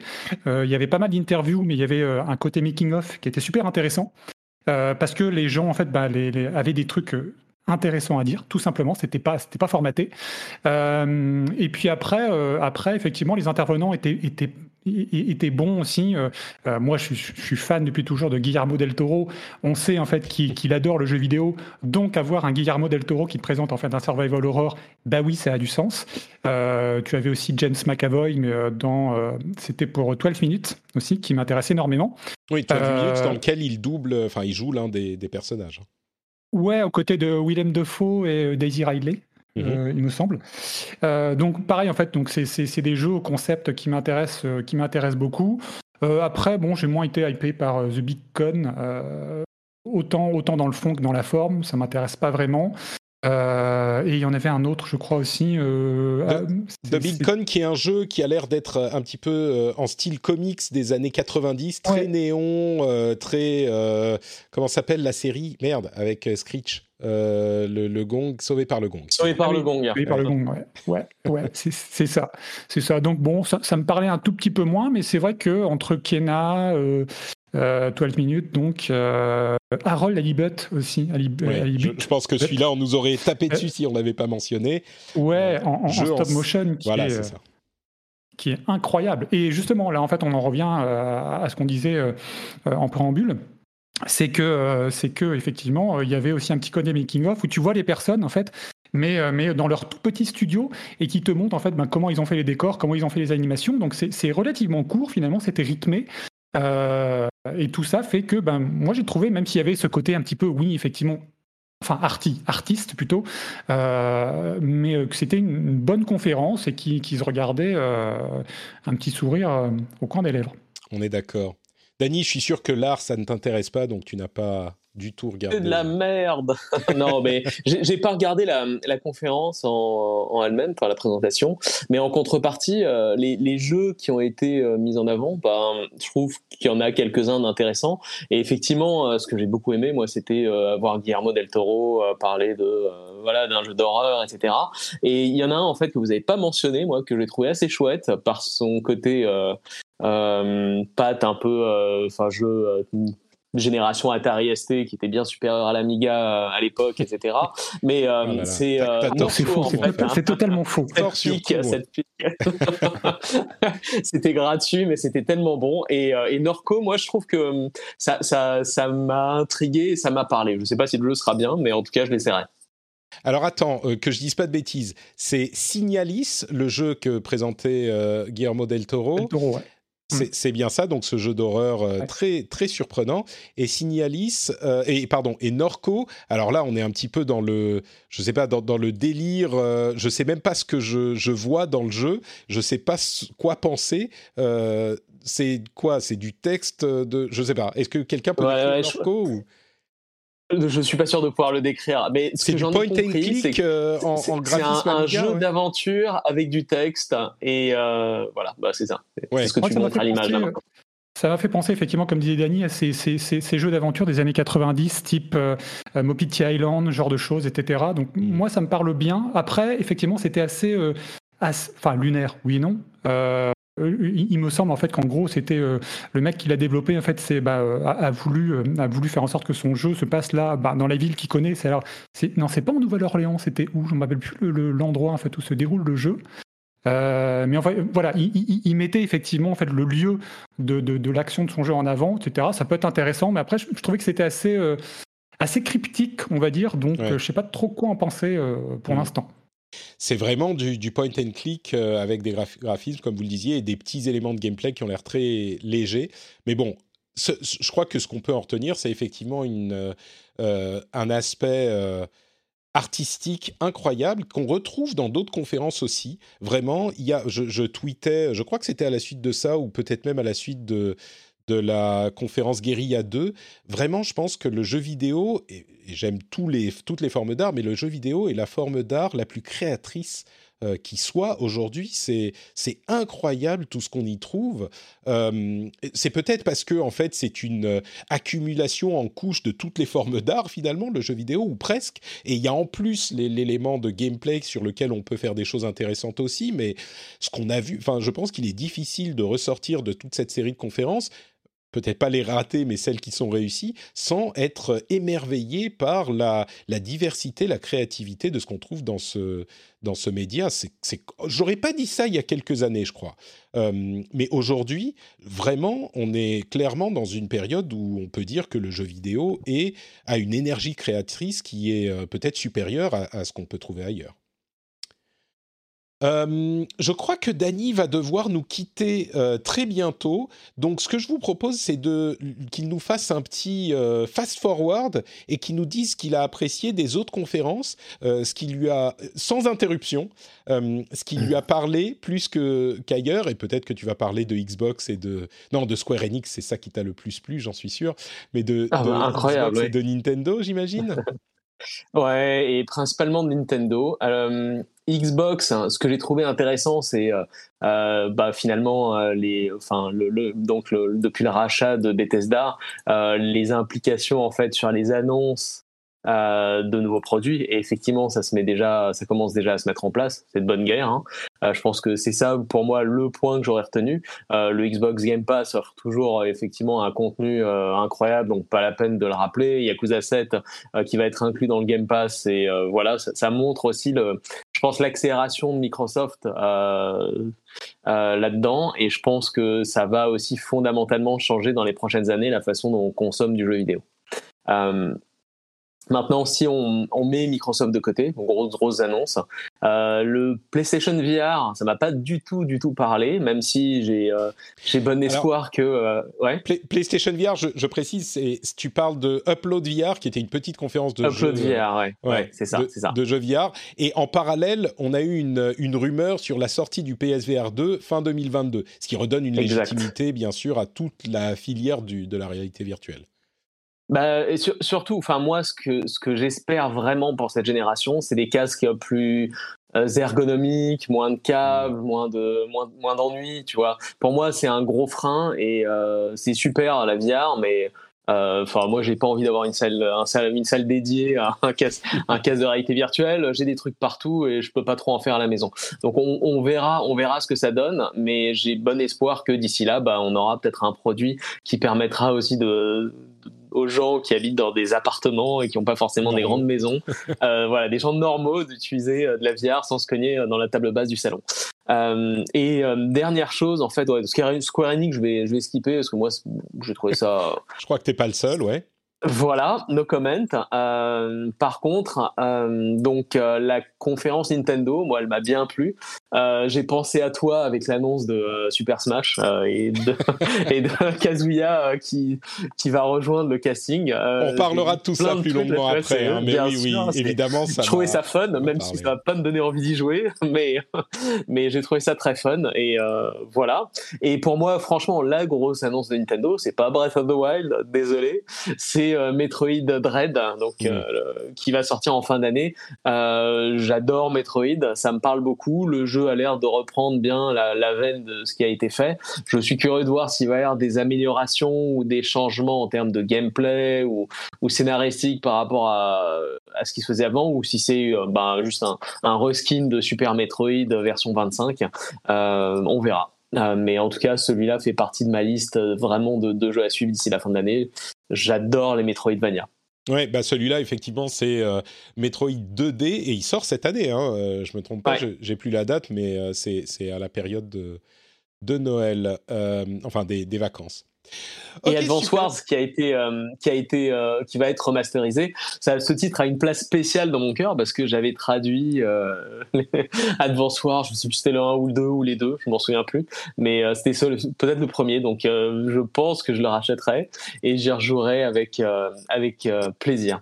C'est un très très bon que- jeu de stratégie. L'esthétique de ce remake m'a paru douteuse. C'est genre jouer en Oui. plastique un petit peu, mais bon. Ouais.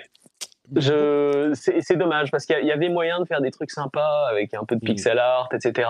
euh, dans, dans, dans la veine du premier. Je- ouais, on verra ce que ça va donner dans quelques mois. Eh ben écoute, je pense que beaucoup de gens se joignent à toi. Euh, Advance Wars est, est dans le cœur de nombreux joueurs, euh, donc je pense qu'ils sont bien contents. On va euh, te laisser partir. Merci beaucoup, Dany, de t'être joint Merci nous à vous. tout ça. Est-ce que tu veux nous dire où on te retrouve sur Internet? Et bah, sur Twitter, comme d'habitude, at notdany, euh, N-O-T-D-A-N-Y, et euh, n'hésitez pas à, vous, euh, à me faire part de à quel point vous aimez aussi Metroid et, et Advance Wars, et comme quoi la, conférence Nintendo Direct, oui, ok, la Switch a pas les meilleurs graphismes du marché, etc., mais les jeux qui sont dessus sont quand même très très fun. certains diraient presque qu'importe les graphismes quand on a les meilleurs jeux. Je, Exactement. je ne dirais pas ça, mais peut-être. Merci beaucoup, Dani. Euh, je t'appelle euh, euh, ce week-end. allez, à plus tard. ciao, ciao, Dani. Ah, si, vous entendez maintenant, n'oubliez pas d'aller. Bah, faites, une bise à Dani sur Twitter.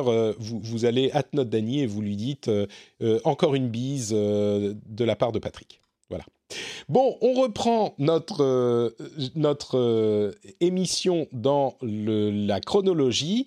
On, va, on a plusieurs conférence qu'on va passer un petit peu plus vite que celle qu'on a fait jusqu'à maintenant. Devolver, le Devolver Max Pass Plus, c'est toujours intéressant de voir une conférence Devolver. Il y a quelques années, ceux qui écoutent l'émission depuis un moment s'en souviennent, j'étais vraiment hermétique à la, comment dire, à, la, la, blague Devolver. Ça me parlait pas du tout, du tout. Je trouvais ça artificiel, euh, euh, surfait, etc., etc.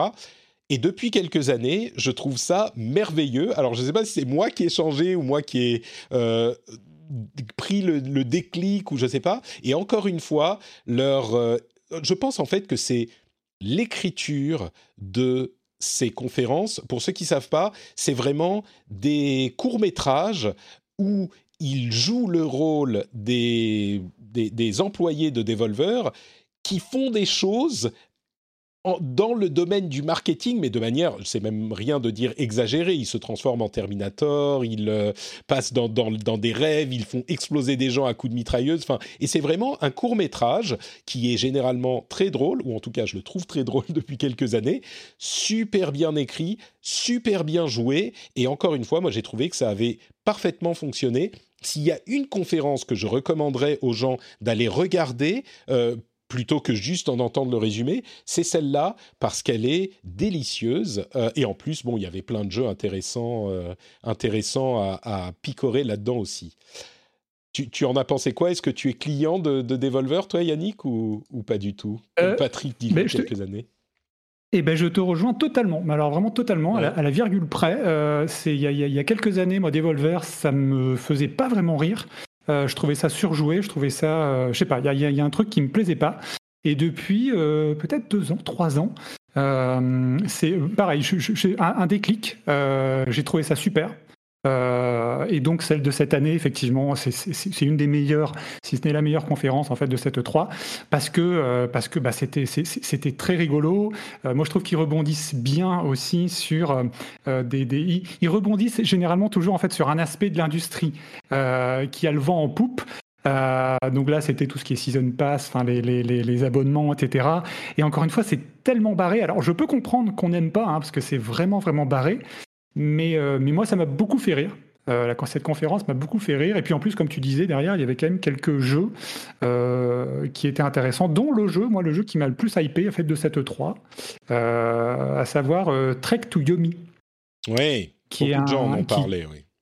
Ouais, qui a une DA vraiment superbe, un gros hommage à, à Kurosawa en noir et blanc, etc.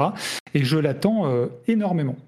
Alors c'est un jeu dans le Japon euh, féodal euh, qui est en fait un jeu de, combat, même pas plateforme, en 2D, enfin 3D mais vu de côté. Euh, je sais pas si on peut dire un jeu de plateforme, c'est... on n'a pas énormément de détails encore, hein, mais il n'y a pas de plateforme, c'est juste qu'on avance et on a vu des combats. Et il y a énormément d'ombre et lumière, c'est entièrement en noir et mmh. blanc, effectivement, c'est une direction artistique très particulière et très impressionnante. Euh, c'est tout, à fait ça. Il y a d'autres jeux aussi qui valent le coup d'être mentionnés. Euh, Shadow Warrior 3, dont on a déjà parlé ici, qui a l'air totalement fou, euh, beaucoup plus abouti que les jeux précédents. il y a Death, Death, je vais même pas parler de Death Door, mais Demon Throttle, qui était un truc rigolo. Ils ont fait deux ou trois trucs rigolos comme ça, qui est un jeu Switch qui ne va sortir sur Switch en version euh, physique. Il va pas être disponible en dématérialisé. Donc euh, ça, c'était rigolo de se dire que voilà, c'est un, un coup, quoi, on va dire comme ça. Et puis, ils ont aussi vendu une non-fuckable with euh, tape, qui est donc une cassette VHS en NFT, qui est une cassette qu'ils ont vendue. La cassette de la conférence, il n'y en a qu'une seule et ils l'ont vendue pour un millier de dollars. hein. donc c'était plus pour la bague qu'autre chose, mais c'était marrant. Euh, mais pour revenir au jeu, il y a aussi euh, Wizard with a Gun qui a l'air d'être un jeu aussi assez étrange avec un trailer vraiment bien foutu euh, en animation un petit peu, enfin très travaillé.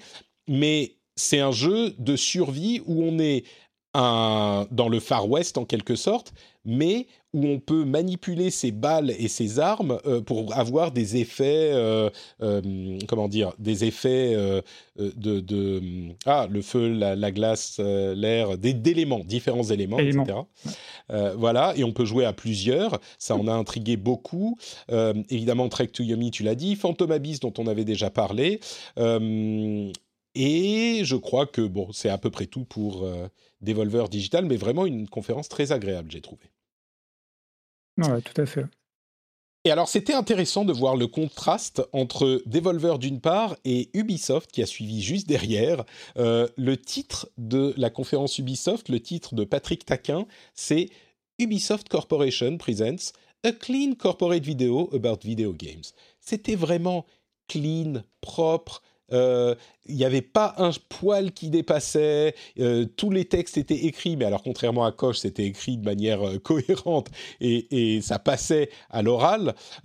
Ils ont présenté plusieurs jeux, on va en parler dans un, dans un moment, mais c'était pas rien de, de- d'incroyable, je dirais. Par contre, une conférence, voilà, super, super propre et très Ubisoftienne, en quelque sorte. On peut, on peut parler des jeux, évidemment. Pas de grosse surprise. Enfin, si, une grosse surprise qui a été lamentablement spoilée quelques heures avant par Nintendo eux-mêmes, c'est Mario plus Rabbids Sparks of Hope, la suite du jeu de stratégie inspiré par XCOM qui était sorti avec la Switch en 2017, euh, qui a ravi de très nombreux joueurs qui avaient beaucoup aimé euh, le jeu. Euh, Quoi d'autre à noter? Beaucoup sur euh, Rainbow Six Extraction, qui est le nouveau nom de Rainbow Six euh, Quarantine, qui s'appelle plus Quarantine pour une raison qu'on comprend bien, euh, qui a l'air vraiment, je parlais de... comment dire? En fait, ils ont vraiment repris le, les assets, le moteur de Rainbow Six Siege, et ils se sont dit, OK, Siege, ça a une énorme popularité, une grande communauté, on va euh, utiliser toutes ces, toutes ces assets, tout ce qu'on a, pour faire un jeu qui va aussi parler à la communauté des joueurs euh, PVE. Parce qu'évidemment, Siege, c'est du PVP, hein, c'est du compétitif. Là, c'est contre l'ordinateur. Et c'est assez malin, finalement, pour euh, faire un jeu. Et il va y avoir des connexions entre les deux. Et donc, c'est euh, un petit peu dans l'ambiance Left 4 Dead aussi, ou en tout cas quatre joueurs ensemble contre les niveaux, l'ordinateur. C'était intrigant, je vais dire ça comme ça. Quoi d'autre, quoi d'autre? Riders Republic, dont on a encore vu des choses. Rocksmith Plus, Rocksmith, c'est un jeu, c'est marrant parce que on parlait il y a quelques semaines dans l'émission de Musician, qui est un truc que j'utilise pour, euh, enfin quand j'avais encore le temps pour apprendre à jouer au ukulélé, qui est une app iPhone qui détecte ce qu'on joue et qui vous indique jouer ça, jouer ça, etc. Bah là, c'est un petit peu la même chose. C'est un service d'abonnement.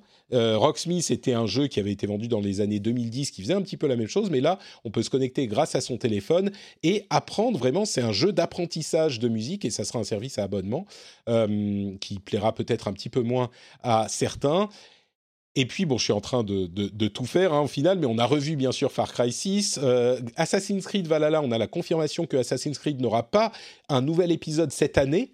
Donc il décale à l'année suivante, certainement à l'année prochaine, mais qu'il y aura plus de contenu pour Assassin's Creed Valhalla et euh, un Discovery Tour également qu'il continue à faire, le mode euh, exploration historique euh, qu'il continue à faire pour tous leurs jeux et du contenu pour toute l'année. Et puis enfin, ils ont fini bien sûr avec le jeu Avatar euh, qui était inattendu et qui était un peu, qui a été un petit peu mal reçu parce que Avatar commence à dater. Euh, je pense que beaucoup de gens ne savent pas que les films euh, sont en préparation. La suite devrait pour le coup vraiment, vraiment arriver bientôt. mais sur ce point, je suis sûr que tu auras des choses à dire puisque tu es très fan de cinéma aussi. Mais dans l'ensemble, donc, j'ai beaucoup parlé. Yannick, as la conférence Ubisoft, qu'est-ce que tu en as pensé? Qu'est-ce que tu en as retenu? Alors, ce que je retiens là tout de suite dans l'immédiat, c'est que tu es en train d'apprendre le ukulélé. Donc, ça, ça me plaît beaucoup. Ça me plaît énormément. J'espère qu'il y aura bientôt, en fait, euh, des fichiers audio à récupérer ou à écouter sur Spotify ou je ne sais où. Euh, non, après, je pense que tu l'as bien décrite. Euh, je pense que la, conférence Ubisoft, elle est un peu à l'image de cette E3. Elle est, elle est classique. elle est assez formatée. Elle n'est pas désagréable pour autant à suivre. Il euh, n'y a pas eu de grosses surprises. Euh, comme tu l'as dit, effectivement, le, Mario euh, plus les lapins crétins, effectivement, avait été dévoilé quelques temps avant. Il y avait eu des rumeurs déjà avant ça. gros, gros, focus quand même aussi sur sur comment dire les, contenus à venir en fait qui vont enrichir en fait les jeux qui sont déjà sortis notamment euh, Watch Dogs euh, Assassin's Creed Valhalla euh, dont tu as parlé etc etc et puis oui le One More Thing qui généralement quand même dans les confubis tu t'en rappelles où, où ça te fait ça fait exulter. Là on va dire alors et pourtant j'aime beaucoup le premier Avatar J'aime beaucoup, beaucoup le premier Avatar, mais c'est vrai que euh, Cameron, bah, qui, filme en, ce moment, euh, je crois que c'est, euh, j'ai peur de dire une bêtise, mais c'est 2, 3 et 4. Je crois qu'il y a 4 films qui sont, qui sont prévus, enfin encore 3 films, voire peut-être un mm. cinquième, j'ai un doute. voilà, mais comme il met en fait tellement de temps, tellement de temps à les faire, bah, ça a le temps, en fait, bah, ça dilue effectivement le, l'intérêt, on va dire, en fait, même si effectivement, quand le deuxième sortira, je serai le premier à aller le voir au cinéma. Mais là, effectivement, voilà, le, le One More Thing avec Avatar, Bon, tu te dis oui, bon, pourquoi pas, ça a l'air cool. Bon, c'est encore un open world, effectivement, Ubi maîtrise, why not? Euh, Mais c'était pas aussi percutant que, euh, que les One More Thing en fait, des précédentes mm. années. Donc au final. et puis surtout, on n'en sait rien de ce jeu en fait. On a vu euh, bah, des images en jeu qui sont très très belles, mais on ne sait pas ce que c'est. Ça a l'air d'être un open world effectivement. Est-ce qu'on va avoir des navis qui vont escalader des tours pour débloquer des zones? Peut-être Mais on ne sait rien du tout du tout. Et c'est un thème, je crois, pour euh, comme je le disais tout à l'heure pour cette euh, pour cette E3, il y a beaucoup de jeux dont on a vu des trailers mais dont on ne sait rien. Et évidemment, ça aide pas à être hypé. Quand c'est une série qu'on connaît, un jeu auquel on a déjà joué, qui a une suite, euh, dont on glane des petits détails, évidemment, c'est plus excitant. Quand c'est un truc dont on ne sait rien, bah, quand on nous montre rien, euh, bah, au final, il y a rien. C'est un petit peu la conclusion. Ouais, c'est un peu ça. C'est un peu ça. Donc, euh, donc c'était, c'était, on va dire, mitigé. Il n'y a pas eu énormément d'informations, mais, euh, mais bon, après, voilà, comme tu disais, euh, Ubisoft connaît très très bien son boulot, euh, à la différence de Koch Media a priori, et ils savent en fait mener une, conférence. Et même quand il n'y a pas grand chose finalement de neuf à apprendre d'une conférence, bah ça se laisse suivre, quoi. On est d'accord.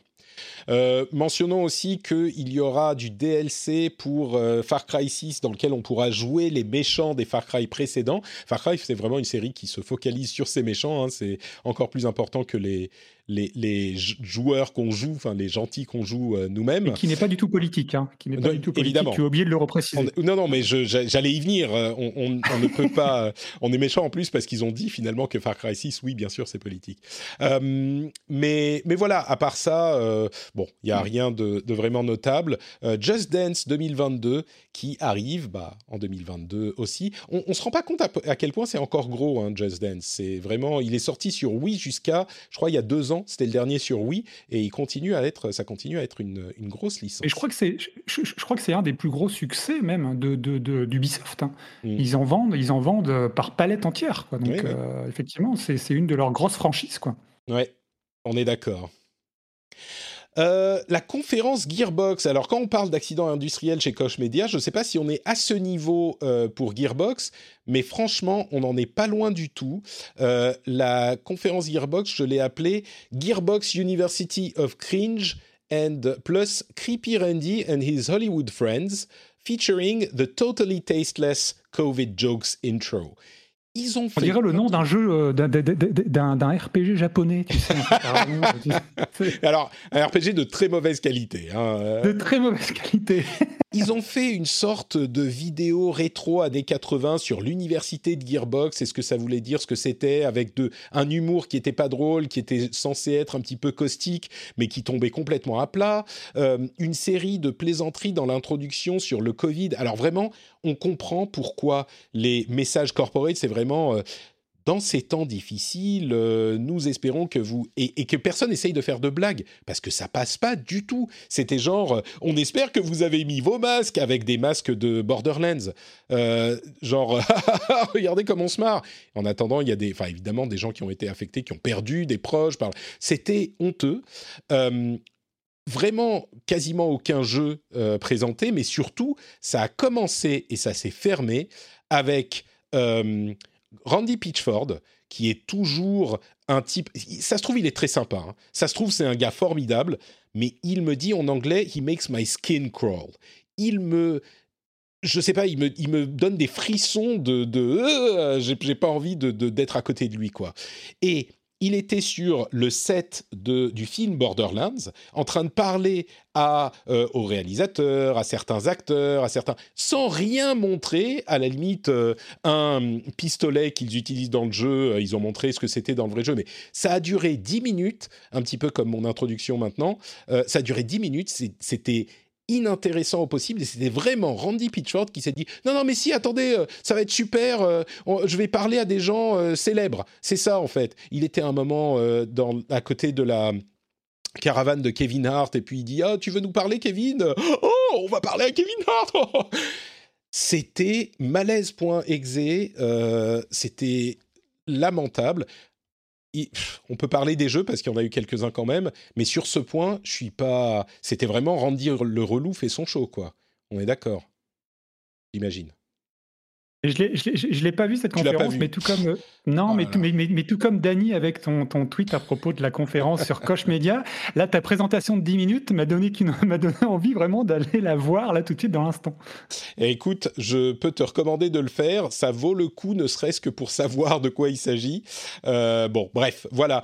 Les les jeux, il euh, n'y avait pas grand-chose, vraiment, vraiment pas grand-chose. Ils ont parlé de Homeworld Remastered, Homeworld 3, euh, des gens à qui ça, enfin, il y aura peut-être des gens à qui ça pourra parler.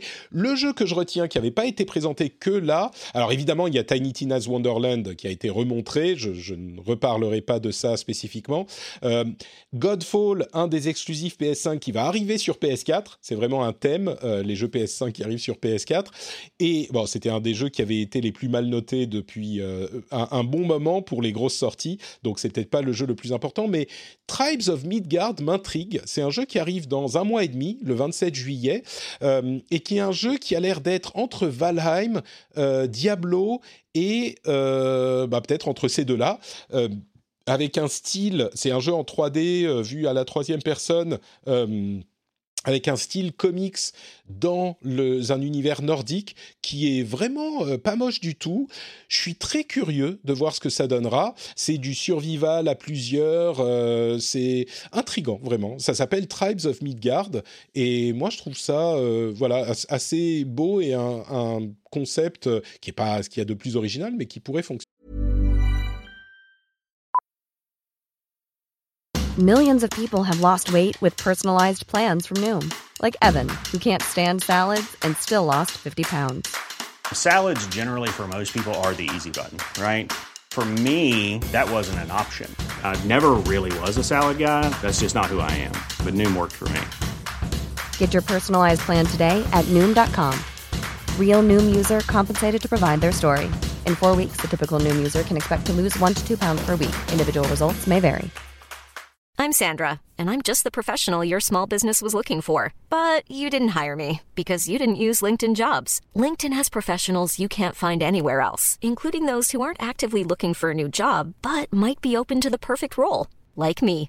In a given month, over 70% of LinkedIn users don't visit other leading job sites. So if you're not looking on LinkedIn, you'll miss out on great candidates like Sandra. Start hiring professionals like a professional. Post your free job on linkedin.com/people today.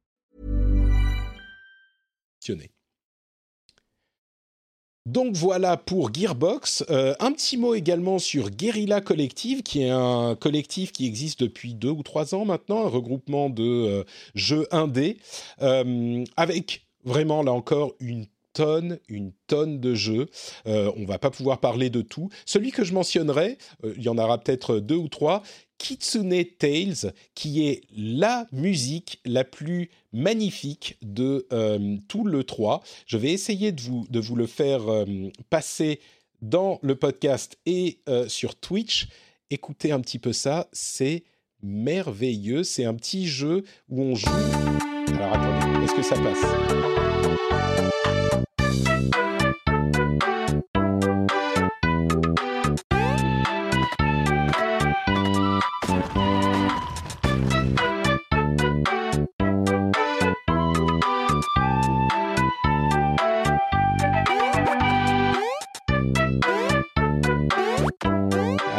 Mais vous ne pourrez plus vous le sortir de la tête.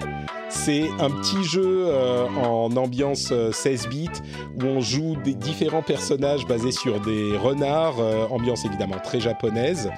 Et euh, la musique, je me la suis écoutée en boucle, euh, c'est adorable. Kitsune Tales, alors on n'a pas de date encore, ils lancent leur Kickstarter bientôt, mais c'est l'un des jeux que j'ai euh, retenu. Et je suis sûr que vous irez écouter la musique euh, en boucle vous aussi. Kitsune, ça veut dire euh, renard. hein. Kitsune Tales. Euh, il y a aussi Hoa. Il y a le studio, le studio Ghibli a pas mal d'influence, mais Hoa c'est un jeu qui est vraiment un jeu de plateforme inspiré par Ghibli, mais à fond, à fond, à fond, qui était très très beau, que j'ai remarqué aussi. Euh, quoi d'autre? Qu'est-ce qu'il y avait d'autre dans cette euh, dans ces présentations? Aragami 2 dont on a vu du gameplay. Euh, Aragami, un jeu de, de stealth qui, qui a l'air très dynamique. J'avais pas joué au premier, mais il avait assez bonne presse, qui est plutôt qui a l'air plutôt cool, qui arrive bientôt aussi. BPM qui est un jeu très particulier, un FPS de rythme, c'est-à-dire qu'on ne peut tirer ou recharger que sur le rythme de la musique. Euh, il est disponible sur PC depuis un moment, je vous en avais déjà parlé, euh, et ben il arrive sur console. Je pense qu'il y a vraiment du, plaisir à prendre euh, sur ce jeu. Et puis bon, il y en a plein plein d'autres. Euh, C'était une conférence un petit peu moins importante, j'imagine que tu ne l'as pas regardée, mais que tu es maintenant complètement fasciné par la musique de Kitsune Tales, toi aussi. Je n'irai pas réécouter en boucle euh, malgré tes conseils, sache-le. Euh, ouais, non, j'ai- regardé, je l'avais pas suivi. Après, j'ai regardé euh, après coup le- le- les trailers en fait qui ont été présentés. Il y avait beaucoup, beaucoup de jeux, beaucoup, beaucoup de bonnes choses a priori. Moi, je retiendrai Arcade Paradise. Qui, qui, qui semble assez rigolo en fait où tu, euh, tu c'est un gérant en fait d'une laverie en fait qui va devoir transformer euh, son commerce en une, une salle d'arcade, mais c'est plus parce que euh, j'ai un gros côté nostalgique parce que j'ai connu euh, euh, les salles d'arcade étant, euh, étant, étant bien plus jeune. Donc je me dis pourquoi pas, même si c'est pas mon genre de jeu de, de prédilection. Et, euh, et surtout, surtout, je suis assez étonné effectivement que euh, euh, Unmetal, qui est un jeu d'infil- d'infiltration, alors qui parodie vraiment Metal Gear, c'est en, en gros, vous regardez le trailer, vous avez l'impression de voir euh, les premiers Metal Gear, pas les Metal Gear Solid, les premiers Metal Gear, euh, avec les phases de codec, les phases d'infiltration, etc., etc. Et, euh, et, euh, et, et, euh, et je, suis, je, suis, je suis assez étonné que Kojima n'ait pas encore fait, euh, ou Konami plutôt, n'ait pas intenté encore un procès euh, aux développeurs d'Unmetal. Ça, ça, ça va venir, je pense que ça va venir. Euh, Unmetal, effectivement, euh, qui est, bon, euh, clairement, ne serait-ce que par le nom, inspiré par, euh, par Metal Gear. Pas les versions 3D, pas les versions solides. Et, et je noterai que Arcade Paradise, c'est un petit peu comme. C'est quoi ce jeu de burger? Attendez. Euh, c'est Humble Burger Farm, qui est là aussi un jeu de gestion, comme on peut euh, les avoir dans d'autres domaines de euh, House Flipper ou ce genre de truc. Il y a un jeu de gestion de bar qui est en train d'arriver, avec un twist. Genre, le genre est suffisamment vieux maintenant pour qu'on ait des évolutions. Et là, c'est on gère un fast-food mais il y a toute une composante horreur hyper étrange qu'on comprend pas bien en voyant le trailer. Euh, là, je parle de Happy's Humble euh, Burger Farm. Euh, c'est vraiment du what the fuck et ça contribue aussi à cette idée que le jeu vidéo est hyper créatif. On voit des trucs. on va dire inattendus. Et je crois que c'est un petit peu le cas aussi pour Arcade Paradise, même si c'est moins c'est un petit peu WTF, mais un peu moins horreur. Mmh. Ouais, c'est ça. Upload VR, on en a déjà parlé. Donc la nouvelle PlayStation VR, c'était pas directement dans la conférence, mais euh, devrait arriver euh, en 2022 selon les dernières rumeurs, fin 2022. C'est quand même relativement vite vu les problèmes de pénurie qu'on a en ce moment. Euh, et le titre de la VR, pour vous résumer un petit peu ça, c'est la VR, c'est cool quand on aime la VR. On en est encore là. Hein. C'est vraiment, c'est exactement ça. Et il y avait des trucs cool, mais si vous aimez la VR, donc je vous laisserai aller voir la conférence d'Upload VR. Je suis sûr que l'année prochaine, on en parlera plus avec l'arrivée imminente de du PlayStation VR 2. Et on arrive donc à la conférence Xbox slash Bethesda, ne serait-ce que le, titre est intéressant parce que ce n'était pas la conférence Xbox, c'était Xbox Bethesda. Ils ont gardé une sorte d'identité séparée, même s'ils sont intégrés. Le titre pour celle-là, c'est The Land of Many Trailers and Little Talk. Ils ont montré beaucoup de trailers, ils ont très peu parlé, et c'est très bien comme ça si j'étais encore un petit peu taquin, je dirais que c'est inspiré de ce que Sony fait bien mm. et que euh, Sony n'était pas là. Peut-être qu'il y aura une conférence qui arrive dans les semaines à venir, on ne sait pas. Euh, pour Sony, mais Sony n'était pas à l'E3, et ben Microsoft a fait ce que fait souvent Sony, c'est-à-dire montrer beaucoup de choses, vous en mettre plein les yeux et pas vous assommer avec euh, trop de blabla. Donc ça, c'était très bien. Avant de parler des jeux, et je te laisserai la parole pour le coup, je veux juste mentionner le fait qu'il se passe énormément de choses du côté du streaming sur euh, le Game Pass, puisque Microsoft a annoncé qu'ils allaient euh, très bientôt euh, lancer un petit dongle HDMI qui vous permettra d'utiliser le streaming du Game Pass en, euh, en, branchant ça sur votre télé. Donc pas besoin d'acheter une console chère. On imagine que ça sera euh, carrément pas cher parce que ça sera euh, sponsorisé ou pas sponsorisé, mais subventionné par les abonnements au Game Pass. On peut imaginer quelque chose comme 30 euros hein, ou 40 euros, j'imagine. Faudra une manette avec tout de même.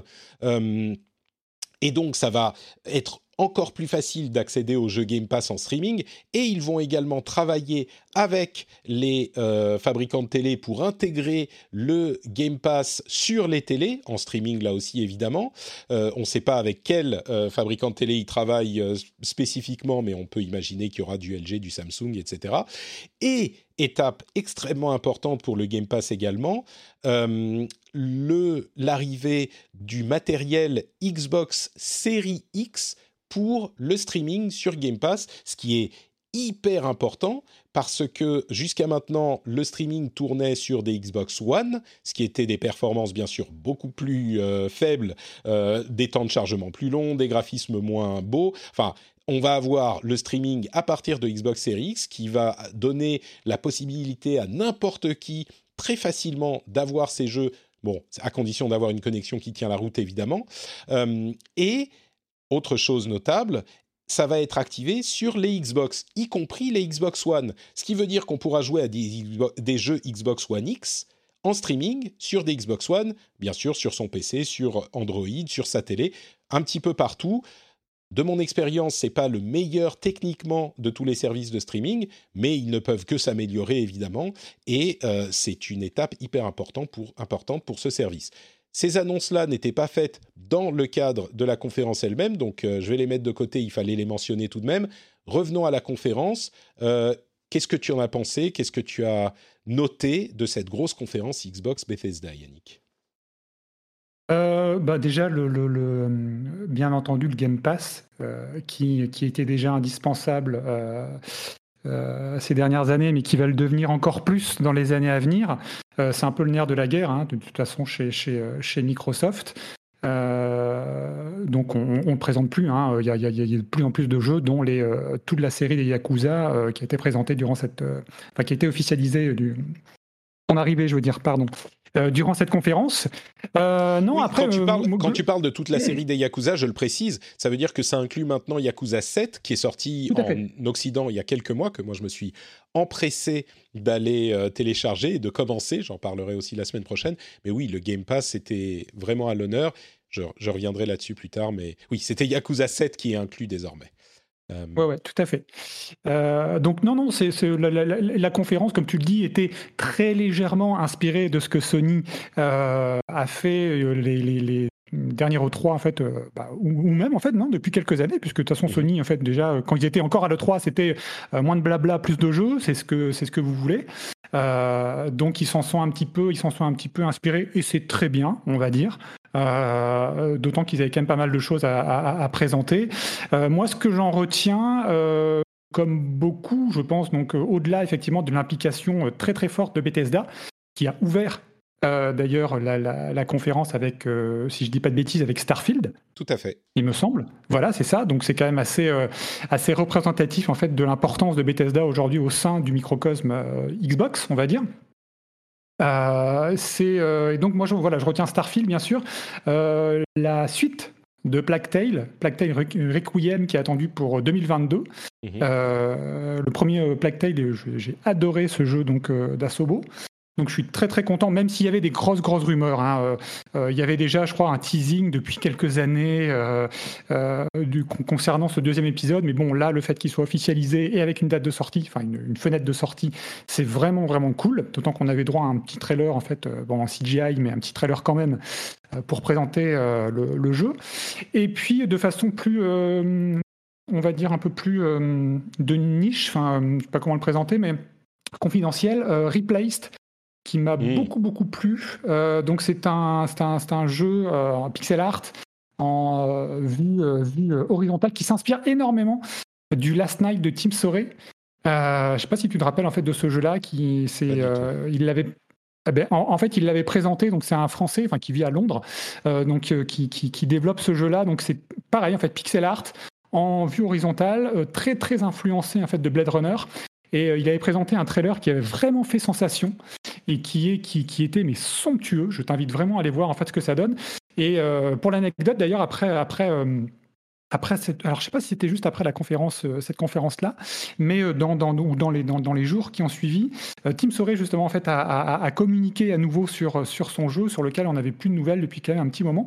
Et il a, il a mis en ligne en fait un, petit gif donc de, de, quelques secondes en fait pour dire regardez en fait où ça en est aujourd'hui voilà le développement suit son cours le jeu va bientôt arriver euh, donc voilà, donc euh, Replaced, euh, vraiment vraiment super intéressé par ce jeu-là et, très déçu en fait du, retard aussi. alors je sais plus si c'était dans, cette conférence, il me semble que oui. Alors pour être tout à fait franc, je l'ai appris en regardant en fait ton, ton, ton, ton document très très complet sur les conférences.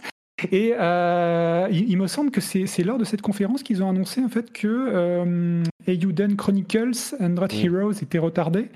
Euh, donc pareil, bon là aussi c'est un, voilà, c'est un, peu plus de niche, mais c'est un gros fan de Suikoden. Euh, J'attends énormément ce jeu.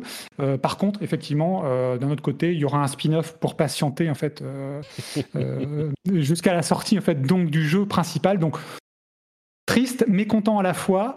Et puis, puis voilà, donc une, bonne conférence, mais avec beaucoup beaucoup de choses. Donc très sympa à suivre puis bien évidemment, en fait, bon, je te, je, te, je, te, je te, fais confiance pour citer tous les autres gros jeux Forza Horizon 5 en tête. Euh, et, Euden Chronicles, euh, comme tu disais, un, petit peu inspiré de Suikoden et même très.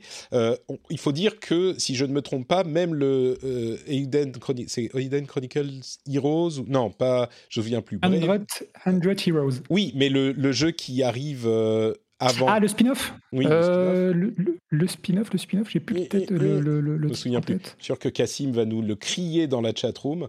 Euh, mais il arrive en Rising, 2022. Euden Chronicles Rising. Merci. Et il arrive en 2022. Et donc, euh, Eden Chronicles lui-même est repoussé à 2023. Par contre, si, bien, si, si, je ne me trompe pas, on sera dans le Game Pass aussi. C'était vraiment très, très fort. Euh, quelque chose comme 27, ils ont beaucoup insisté là-dessus, 27 des 30 jeux présentés arriveront dans le Game Pass, et je vais revenir sur ce point dans un instant. Je voudrais juste reparler de Replaced, qui a fait un gros euh, une grosse impression sur moi aussi. En particulier, alors les graphismes sont très réussis, c'est certain. Il y a des effets de lumière très impressionnants pour des graphismes en, en, pixel art. Ça fait étrange. Il y a encore un, disons que c'est du pixel art dont je n'ai pas l'impression que c'est euh, que, c'est redondant par rapport à ce qu'on voit jusqu'à maintenant, ou en tout cas, c'est pas, ça me fatigue pas. Mais surtout, il y a un jeu avec la caméra qui est incroyable. Ils ont mis la caméra généralement dans la plupart des scènes, on est en vue euh, de, en vue 2D finalement. On a une euh, vision très classique en 2D euh, vue de, comment dire de côté, euh, mais la caméra est complètement au ras du sol, donc on voit une grosse partie du sol et elle bouge en fonction des mouvements que fait le personnage principal à l'écran ou en fonction des, de l'action qui se passe à l'écran. Et elle fait des très légers mouvements, mais vraiment enfin légers, ils sont vraiment perceptibles. Euh, ça donne un effet incroyable et ça fait là encore ça euh, alimente cette impression que au niveau artistique on est dans un média qui euh, est au, meilleur de son art. Euh, et donc je voulais mentionner ça. Sur Starfield, je dois dire qu'on est quand même dans un contexte où, là encore, comme pour de nombreux jeux, autant je suis content d'avoir vu des images de Starfield, Autant, je ne sais rien du jeu, toujours pas. Alors, ils ont fait des, interviews où ils ont dit oui, c'est Skyrim dans l'espace, donc ça me suffit. J'ai adoré Skyrim évidemment.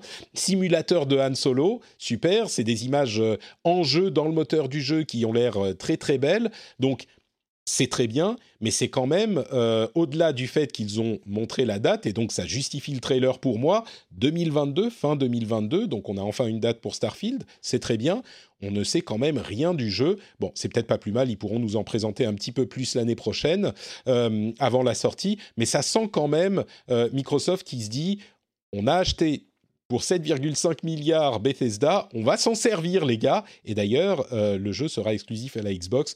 Donc toutes ces histoires de nous, on aime tout le monde, on est content d'être présent pour tous les joueurs, machin.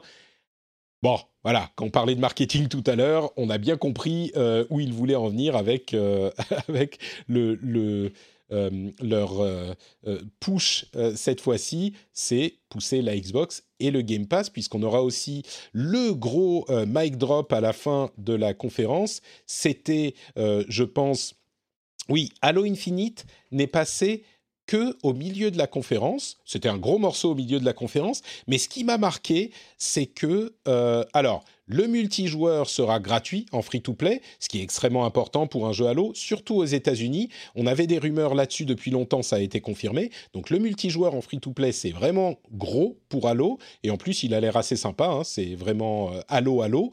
Mais là où j'ai, on va dire, je suis pas inquiet, mais j'ai quand même un gros point d'interrogation, c'est qu'on n'a rien eu sur le solo et que c'était le truc qui était euh, préoccupant sur la présentation euh, précédente, qui avait vraiment fait se poser beaucoup de questions aux joueurs, et on a quasiment rien eu sur le solo, une petite cinématique euh, qui était dans l'espace, qui était sympa, mais enfin qui montre rien du jeu c'était l'occasion avant la sortie à la fin de l'année de mettre les choses au clair et de dire si si vous inquiétez pas le Halo Solo va être euh, super cool.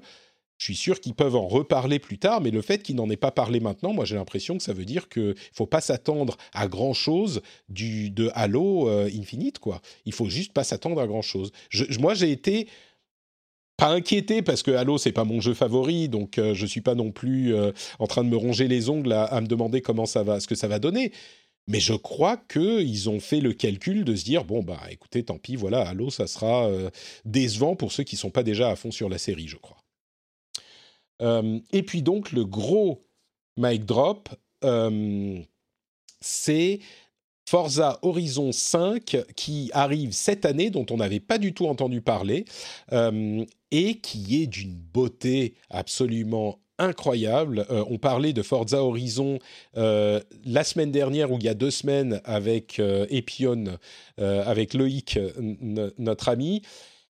Et, ça m'avait donné envie de jouer à Forza 4. Bah, pas, la peine, je vais attendre Forza 5, qui bien sûr est inclus dans le Game Pass, et qui est d'une beauté incroyable. Il sort sur, il sera dans le contexte du, dans le cadre du Mexique, et il y aura un mode campagne pour faciliter le jeu des le jeu solo, on va dire, qui était un petit, qui était présent quand même sur les précédents, mais j'ai l'impression que là ils ont l'air d'appuyer un petit peu plus dessus. Bref, un gros morceau. Il y a aussi dans la catégorie des jeux dont on ne sait pas grand chose, mais qui ont l'air intéressants, Redfall, un jeu de Arkane, qui est un jeu là encore, on a vraiment une recrudescence des Left 4 Dead like. Alors on a eu uniquement un trailer, mais un trailer qui avait l'air de montrer vraiment le, cœur du jeu. Donc c'est un jeu où on va se battre contre des vampires avec euh, des personnages qui ont différents pouvoirs, euh, une esthétique vraiment euh, particulière, un petit peu cinéma, mais qui fonctionne super bien. encore une fois, on n'a pas vu de gameplay, mais le, le trailer était attrayant. Hades qui arrive le 13 octobre sur Xbox et sur euh, PlayStation, mais qui sera dans le Game Pass aussi. Euh, Dieu sait que Hades est un jeu euh, qu'on vous recommande depuis bien longtemps. Il y avait un autre gros jeu dont j'ai... Ah oui, Contraband, qui est un jeu de Avalanche. Là, pour le coup, on n'a aucune idée de quoi il s'agit. Ça, c'était vraiment frustrant. on a un trailer qui ne montre rien du tout. C'est vraiment pour dire on a des jeux qui arrivent ok, c'est Avalanche, euh, on est content de, savoir que euh, les développeurs de Just Cause travaillent sur d'autres choses. Ça s'appelle Contreband, il a l'air d'y avoir des casses, euh, c'est le cœur du jeu, mais on n'a rien vu du tout. C'est un jeu coop, ok, très bien, coop open world comme le dit le, trailer, mais ça aurait pu tenir en une ligne. Au final, très bonne conférence, j'ai trouvé, et comme tu le disais, c'est sur ça que je veux terminer. Euh, le, Game Pass, on se tue à dire depuis deux ans que c'est euh, un deal absolument immanquable. Euh, vraiment, je sais que quand je dis ça, il y a des gens qui se moquent de moi parce que je dis tous les joueurs, c'est le meilleur deal de l'histoire et tous les joueurs devraient s'abonner. Et évidemment, il y a toujours des gens qui me disent non, bah moi ça m'intéresse pas, j'ai pas envie d'être abonné, je préfère avoir les jeux. Oui, bien sûr, il y a toujours des gens qui vont pas être intéressés par le truc ou à qui ça va pas parler. Je le comprends bien. Mais au fur et à mesure qu'ils rajoutent tellement de jeux, à chaque fois, si c'est un jeu à 20 euh, euros, 40 euros, 60 euros que vous voulez acheter, de toute façon, euh, bah vous vous posez la question, ah ouais, mais attends, euh, pour 60 euh, euros, j'ai entre 6 et 4 mois, 4 et 6 mois de Game Pass. Peut-être que ça vaut le coup au final de prendre le Game Pass et j'aurai tous ces autres jeux en plus. Enfin, et là, ça devient, ça en devient ridicule, quoi. C'était ou même, ou, même inversement. Je, je, me permets de te couper parce que c'est effectivement s'il n'y a qu'un jeu effectivement qui t'intéresse. Là, c'est le fait de se dire, mais attends, je paye 10 euros. Euh, pour un mois de Game Pass, je peux faire mon jeu tranquillement, enfin 10 ou 20 euros si tu veux le faire sur deux mois. Et là, enfin, bah voilà, tu, tu, tu, vas quand même économiser 40, euh, voire 50 balles en fait sur, mm. sur l'achat d'un jeu, quoi. Ouais. Bon, et puis après, ok, tu l'as pas, tu le gardes pas, mais t'es pas, euh, t'as pas forcément envie de garder tous les jeux. Et puis surtout, le fait que le streaming va commencer à être de plus en plus présent de, dans, dans, dans l'univers de la Xbox, on a une facilité d'accès et une raison de s'abonner au Game Pass. Euh, encore une fois, si on a la connexion qui va bien et si les petits soucis techniques qu'ils ont encore euh, s'améliorent, ce dont on n'a pas vraiment de raison de douter parce que Google et Amazon y arrivent très bien, euh, bah, on aura encore plus de raisons d'avoir un abonnement au Game Pass pour de plus en plus de joueurs. Rendez-vous compte, quand Forza ou Starfield ou, je sais pas moi, même euh, euh, Hades ou bon Hades il se trouve qu'il n'est pas très cher mais si vous n'avez pas une machine pour euh, jouer à ces jeux-là bah, vous achetez le petit dongle ou c'est déjà inclus sur votre télé je pense que ça peut vraiment intéresser beaucoup de gens. Au pire, vous prenez un mois, vous jouez à quelques jeux et puis vous désabonnez. C'est un deal absolument incroyable. Quoi. Alors, et on me dit dans la chatroom, oui, le jour où tu veux le refaire, il faut finalement le payer car il sera plus dans le Game Pass. C'est possible, ça peut arriver, mais euh, vu le nombre de jeux qui sont disponibles dans le Game Pass, je pense que c'est pas le cas de tous les jeux qu'on va vouloir forcément refaire. Euh, je les ai pas tous mentionnés, hein, mais comme je le disais, il y en avait 27 là qui ont été annoncés. Ils ont ajouté une dizaine de jeux de chez Bethesda avec les, les 20 qui étaient déjà, qui étaient déjà là. Euh, il y a, enfin vraiment, il y a, y a tellement de choses euh, qui, qui, arrivent dans le Game Pass. Et puis, euh, il ne faut pas oublier non plus que sur les consoles, le Game Pass, le streaming arrive. Et du coup, ça permet aussi, si on est abonné euh, Game Pass Ultimate, de jouer aux jeux en streaming si on veut les tester 10 minutes. On n'a pas besoin de télécharger pour installer. Quand on a un catalogue de 150 jeux, ça peut jouer, mine de rien. Quand on est un joueur assidu, moi, la, manière dont, dont j'y pense désormais, en fait, ça a un petit peu évolué c'est que c'est pas que c'est les jeux auxquels je veux jouer absolument qui sont cool s'ils sont dans le Game Pass. Bien sûr, cela c'est bien aussi parce que je les aurais payés peut-être de toute façon et là je les ai entre guillemets moins chers dans le Game Pass. Mais par contre, c'est surtout les jeux pour lesquels je me pose la question. Les jeux dont je me dis ah j'aimerais bien y jouer mais quand même 40 ou j'ai pas suffisamment envie d'y jouer pour sortir le prix le prix plein pot. Donc, je suis pas sûr de, vouloir euh, les payer. Et typiquement, Yakuza 7, c'est un jeu sur lequel je me suis posé la question pendant des, jours et des jours. J'avais la, la souris qui était sur le bouton acheter. Mais je sais que j'y aurais joué, j'ai plus le temps, donc je sais que je vais y jouer 4-5 euh, heures a priori, et puis que je vais lâcher l'affaire. Et eh ben le Game Pass pour ça c'est formidable, ça me permet d'essayer tout un tas de types de jeux différents et de jeux différents avec une somme très modique. Donc c'est pas uniquement pour les gros gros joueurs, je crois le Game Pass pour aller picorer des jeux, essayer des jeux pour savoir de quoi il s'agit sur lesquels je suis curieux, c'est hyper hyper euh, pratique aussi. Donc ça parle à toute une catégorie de joueurs différents. Bref. Et comme tu dis, en fait, c'est ce que tu en fais. Hein. On peut en parler euh, pendant des heures, mais euh, c'est parce que les personnes qui me critiquent, en fait, généralement parlent de Netflixisation, Netflixisation en fait du, du, jeu vidéo. Mais encore une fois, après, voilà, c'est toi, en fait, tu, as, tu, tu, vois, tu viens de parler en fait d'une façon de l'utiliser.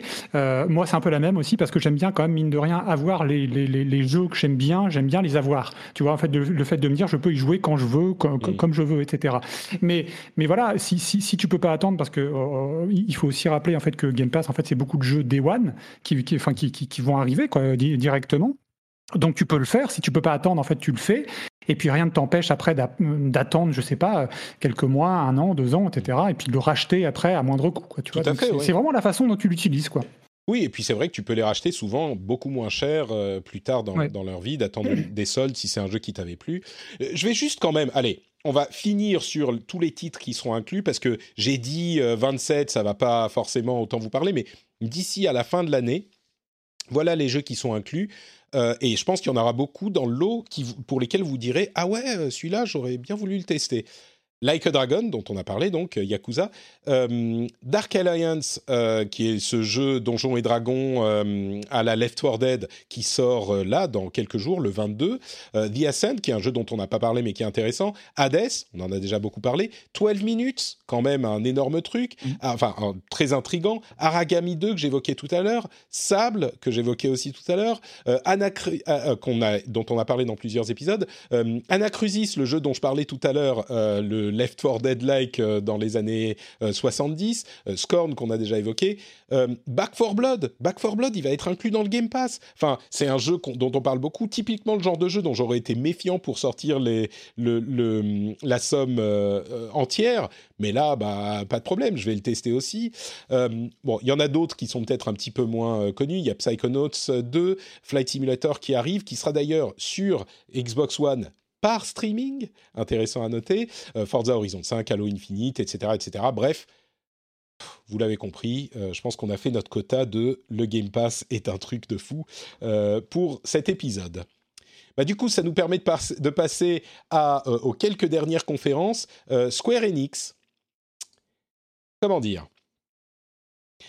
Je crois que j'ai rarement vu une conférence qui a autant réuni les fans contre elle. C'était assez fou. Le titre pour celle-là, c'est On veut faire parler de nous, mais en mal.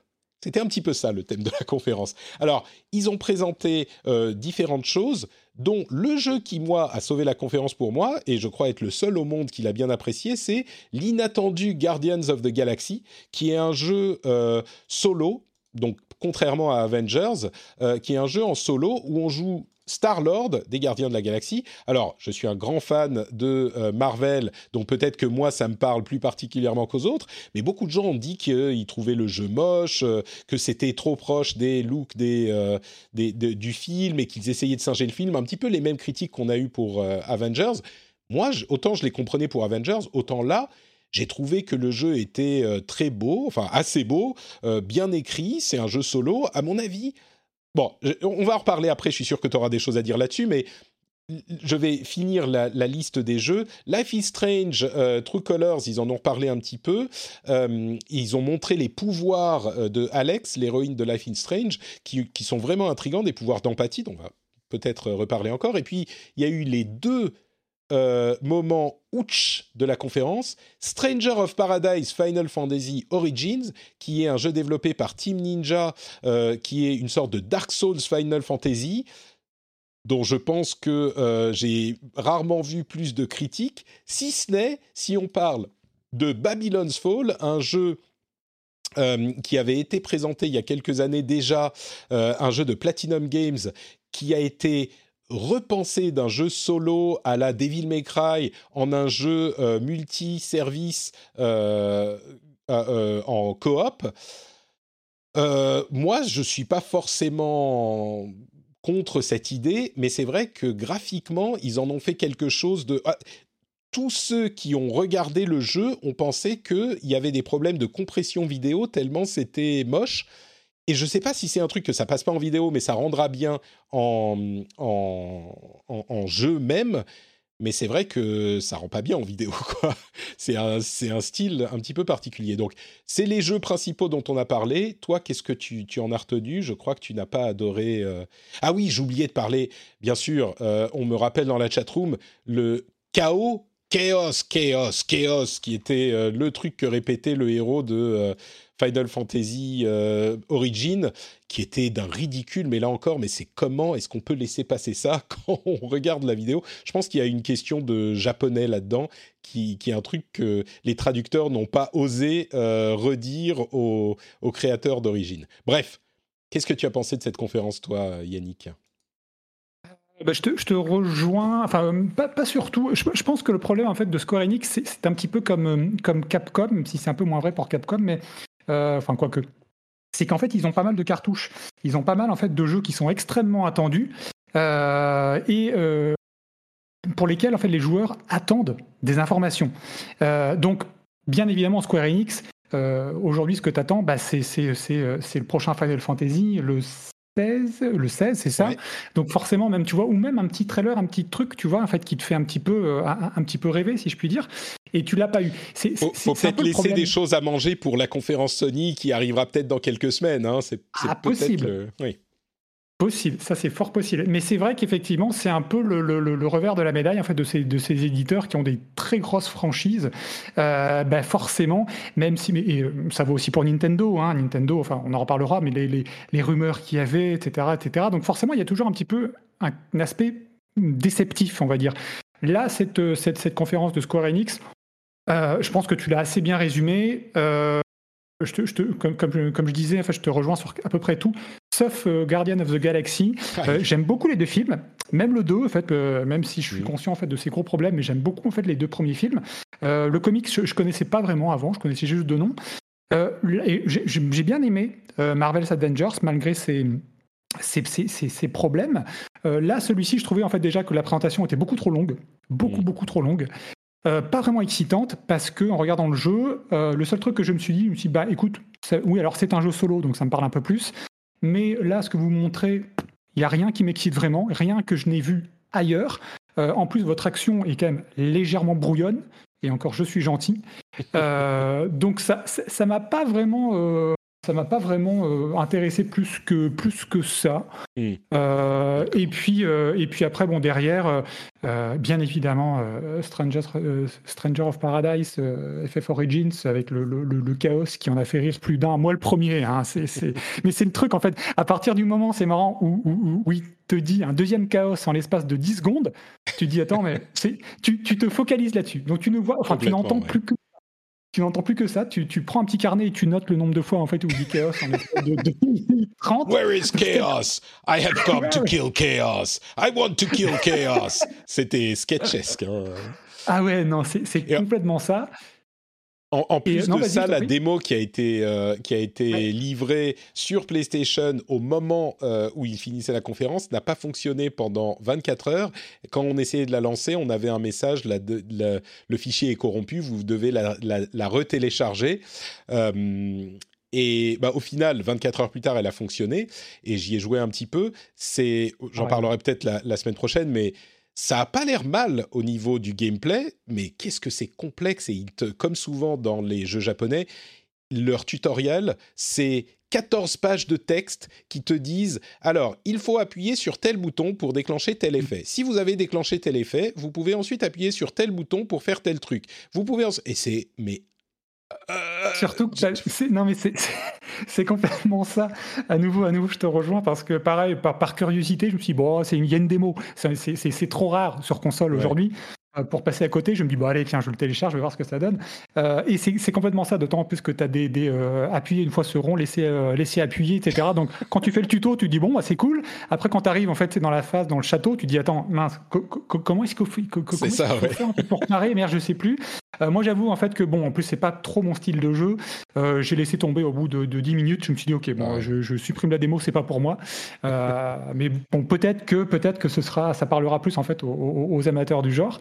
Euh, mais voilà quoi, donc euh, euh, je retiens aussi bon le, remaster HD de Legend of Mana qui est un excellent jeu qui était jamais sorti de mémoire en Europe, si je ne m'abuse. Euh, j'ai peur de dire une grosse bêtise, mais je, je ne crois pas. Euh, parce que moi, quand j'étais plus jeune, j'avais acheté en fait en version euh, américaine. Donc, euh, si vous aimez le RPG, jetez-vous sur ce, ce remaster. Mm. C'est un, c'est un très très bon jeu qui a très bien vieilli, je pense, encore aujourd'hui. Et puis voilà, le, le, pareil, comme je disais, effectivement, il y a quelques minutes, Marvel's Avengers, j'ai quand même bien aimé. J'ai passé beaucoup de temps. Il y a beaucoup beaucoup de problèmes, ça c'est sûr. Crystal Dynamics bosse beaucoup dessus, mais il y a encore beaucoup de choses à régler. et là, effectivement, on n'y est pas, on n'y est pas, mais là, effectivement, avec le prochain DLC qui va arriver en août, euh, Black Panther, donc c'est nouveaux lieux, nouveaux ennemis. Tu dis, bon, j'espère, je croise vraiment euh, tous les doigts euh, pour me dire, OK, faites un truc en fait au niveau du scénar, faites en sorte que ce soit un peu plus intéressant que ce que vous nous avez proposé depuis cette année en termes de contenu additionnel qui est vraiment, vraiment, était pas top du tout. Donc, bon, j'ai un petit côté optimiste quand même, mine de rien, donc j'y crois encore, d'autant que c'est gratos. Donc, euh, donc voilà, c'est heureusement d'ailleurs en fait que c'est gratuit. Donc j'attends de voir ce que ça va donner, mais, mais, mais voilà, mais, euh, mais, ça n'a pas sauvé effectivement, loin de là, cette conférence Square Enix qui était assez, euh, assez lénifiante. Sur, sur Avengers, je vais effectivement mentionner la partie Wakanda qui a l'air sympa, mais le problème, euh, même si on peut avoir une aventure solo, euh, allez, de 2-3 heures qui pourrait être marrante, le problème c'est que le, la base du jeu est tellement... Moi je l'ai bien aimé hein, aussi, je l'ai défendu pour son gameplay qui est super cool, la manière dont ils ont rendu le pouvoir des différents persos est vraiment vraiment réussi, ce qui ne rend que plus dommage euh, tout le reste qui est raté. Mais, euh, mais, mais oui, le truc sur Wakanda, moi je pense pas. Il faut revoir le jeu de fond en comble. Et là, c'était l'occasion de présenter une révision euh, de, des systèmes euh, du jeu. Et comme ils l'ont pas fait, moi j'ai pas, j'ai pas grand espoir. Le, euh, ouais, le problème, le, le, problème là-dessus, pour, pour, pour, pour, en terminer, c'est qu'effectivement les, les, les, révisions qu'ils ont fait en termes de gameplay sont pas toujours très heureuses, notamment celle en fait sur la bannière. Tu, sais, tu parlais de la bannière en fait des, des, des pouvoirs, etc. Ils l'ont révisé parce qu'il trouvait effectivement que au tout début du jeu, et c'est vrai, euh, que tu débloquais trop rapidement les, les pouvoirs. Alors justement, c'était intéressant. Moi, je trouvais ça intéressant parce que tu as pas mal de héros, euh, le gameplay est cool, donc le fait d'avoir en fait les pouvoirs assez rapidement, ça t'incitait à jouer un peu plus. Mm. Là aujourd'hui, quand on te dit, bah écoute, effectivement, euh, là tu vas devoir aller au niveau, je sais plus, 50 pour débloquer tous les pouvoirs alors que tu pouvais le faire avant au niveau 30. Tu te dis, est-ce que c'est pas un peu maladroit les gars quand même? Ouais, on est d'accord. Euh, ils ont aussi présenté un truc qui a contribué à la déception, c'était le, les pixel remasters des six premiers Final Fantasy dont on ne sait rien. C'est genre un remaster, mais attendez, pixel remaster, alors ça donne quoi? C'est Est-ce que ça veut dire que c'est euh, exactement comme ils étaient de on ne sait pas, et c'était vraiment un moment what the fuck. Euh, je voudrais mentionner quand même euh, True Colors, Life is Strange True Colors, euh, dont ils ont montré un élément de gameplay qui est les pouvoirs d'Alex, l'héroïne, qui a donc ce pouvoir d'empathie qui lui permet de ressentir les émotions des personnes avec lesquelles elle interagit et de les ressentir personnellement et peut-être de les amplifier, ce qui est vraiment dans la ligne de Life is Strange, des séries qui euh, parle beaucoup de, personnes, de relations, de sentiments, de, de, de changements, de grand, grandissement, comme on dit. De, euh, en français, en, anglais, je pensais à euh, grow, Coming of Age, d'histoire de, de, ce type-là. Et ça donne vraiment quelque chose d'intrigant dans la mécanique de euh, cheminement d'Alex, euh, le fait que bah, elle peut ressentir la, la peur, la tristesse, euh, la, la, frustration, etc. et décider d'amplifier ou d'absorber, etc. C'est ces sentiments, ça m'a quand même donné un petit peu envie. bon, continuons avec un mot rapide sur euh, Sean Plot in Space, c'est-à-dire la conférence euh, PC Gaming Show, qui avait aussi le Future Games Show, etc. Euh, bon, c'était rigolo, c'était un petit peu dad, joke-esque aussi, avec une, une carte graphique vaisseau spatial dans laquelle était Sean Plot, le présentateur principal. Et bon, c'était genre ce genre de blague avec des présentations de trailers, de trucs qu'on connaissait déjà, comme souvent dans, euh, cette, euh, dans, le PC Gaming Show. C'est toujours un petit peu compliqué parce que euh, ils ont des jeux qui ne veulent pas aller ailleurs, donc ils sont forcément un petit peu plus petits que ceux qui vont dans les plus grosses conférences. Euh, mais au moins, ils ont fait un truc relativement compact, ce qui n'était pas le cas des premières conférences, et ça, c'était problématique. Et puis, il y a Sam Barlow qui a présenté son nouveau jeu, Immortality. Euh, c'est le développeur de Telling Lies et Her Story, voilà, je ne retrouvais plus le nom, dont on ne sait pas grand-chose, mais qui va nous permettre d'explorer trois films par une actrice qui est morte et qui n'a pas euh, dont les films n'ont jamais été publiés. Donc, si on connaît un petit peu le travail de Sam Barlow, on comprend la, démarche. Euh, ça, c'était un truc intrigant peut-être. Euh, et puis bon, voilà, je crois qu'il n'y a pas énormément de choses à ajouter en plus de ça. Plein, plein de jeux. Je ne sais pas si toi, il y en a certains qui t'ont qui t'ont marqué, mais je crois qu'il n'y avait rien d'énorme, énorme. Non, non, non. Moi, personnellement, je, rentrerais plutôt en mode grognon. Je dirais que c'était euh, trop long, pas drôle du tout. Je trouvais ça même gênant. Euh, et puis, comme tu dis, effectivement, en fait, c'est un peu, c'est un peu les, jeux euh, bah, qui qui peuvent pas aller ailleurs, donc qui viennent en fait dans cette conférence. juste petit point, à nouveau. Alors ça, c'est ça, c'est influence, on, va dire Coche Media. quand tu as Dying Light 2 effectivement, tu dis ah tiens, qu'est-ce qu'il fait là en fait euh, ce titre-là? Bah il fait là, enfin il, est là mais pour pas grand-chose puisqu'au final c'était très coche média, c'était une interview de développeur et une minute de gameplay euh, qui ne montrait pas grand-chose de plus. Donc moi personnellement, je, voilà, je, je, la situerais juste derrière coche média. Très bien. Eh ben écoute, donc on va laisser euh, derrière nous le vaisseau 3090 Ti de PC Gaming Show et on va faire un petit survolement rapide de Capcom qui a, aurait pu présenter beaucoup de choses, comme tu le disais, mais qui n'a pas présenté beaucoup de choses, mais au moins ils ont annoncé la couleur, donc on savait. Ils ont parlé de Monster Hunter Rise, Monster Hunter 2 Stories, euh, euh, euh, Resident Evil Village et The Great Ace Attorney Chronicles, qui est un remake de euh, un jeu qui n'était jamais sorti en Occident, qui est un petit peu Ace Attorney euh, à l'époque dans l'Angleterre victorienne. Euh, bon, voilà, ça c'est sympathique pour ceux qui, qui veulent essayer ce jeu qu'ils n'ont pas pu essayer auparavant. Et pour Resident Evil Village, il y avait un truc un petit peu intrigant où il disait Oh, on a été surpris du succès du jeu, donc on vient de se mettre à travailler sur un DLC qui sera disponible dans quelques mois. C'est un peu genre, mais ok, donc euh, vous attendiez de voir les chiffres de vente, peut-être, hein, pourquoi pas, c'est prudent, mais c'était un petit peu surprenant. Et puis voilà, donc je crois qu'il n'y avait pas grand-chose de très très marquant dans cette conférence, on n'a pas eu d'annonce euh, fracassante. Non, mais comme tu dis, après, en fait, c'est vrai qu'ils avaient annoncé la couleur. Le seul petit truc, c'est effectivement, ça me fait toujours sourire, mais bon, après, je peux pas, je peux pas, je peux pas en vouloir. Enfin, parler des joueurs, dont je fais partie aussi. Hein, voilà, j'ai envie de voir effectivement, moi, un nouveau Resident, etc., etc. Mais quand tu vois effectivement qu'il y avait beaucoup d'attentes inconsidérées je trouve, euh, vis-à-vis de cette conférence où on, parlait de remake de Resident Evil 4, etc., etc. T'as mm. envie de, là de, dire aux gens, ouais, mais attendez, euh, redescendez. Il y a Village qui vient de sortir. Mm. Euh, il y a le, le, le, le, multi, effectivement, et reverse. on n'en parlera pas parce que j'ai pas envie de me fâcher avec Capcom, mais qui va, qui va, qui va arriver. Donc voilà. Donc je, pense que ce sera pour plus tard. Mais ça pourrait être sympa. Y a pas, je, je, je, te trouve. Euh, bon, je vais pas te, euh, fâcher avec Capcom justement. Euh. non, mais après encore une fois, encore une fois, Resident est une des séries que je préfère et Resident n'a jamais, jamais fait bon ménage avec le multi. On peut, il y, avait les deux Outbreak effectivement qui étaient sympas, mais voilà, c'est pas le truc. Donc là, effectivement, ce qu'ils ont présenté, donc pour le, je sais plus combien anniversaire de la licence, tu dis j'attendais peut-être un petit peu plus, mais, mais bon, voilà. Mais encore une fois, voilà, c'est des attentes qui sont que je comprends, hein, encore une fois, en tant que fan, mais qui étaient, euh, qui, peuvent rendre ce, type de conférence un petit peu plus déceptif, même si, comme tu l'as dit, effectivement, Capcom avait joué carte sur table. Ils avaient dit, bah, écoutez, voilà, nous, il n'y aura pas, entre guillemets, grand-chose.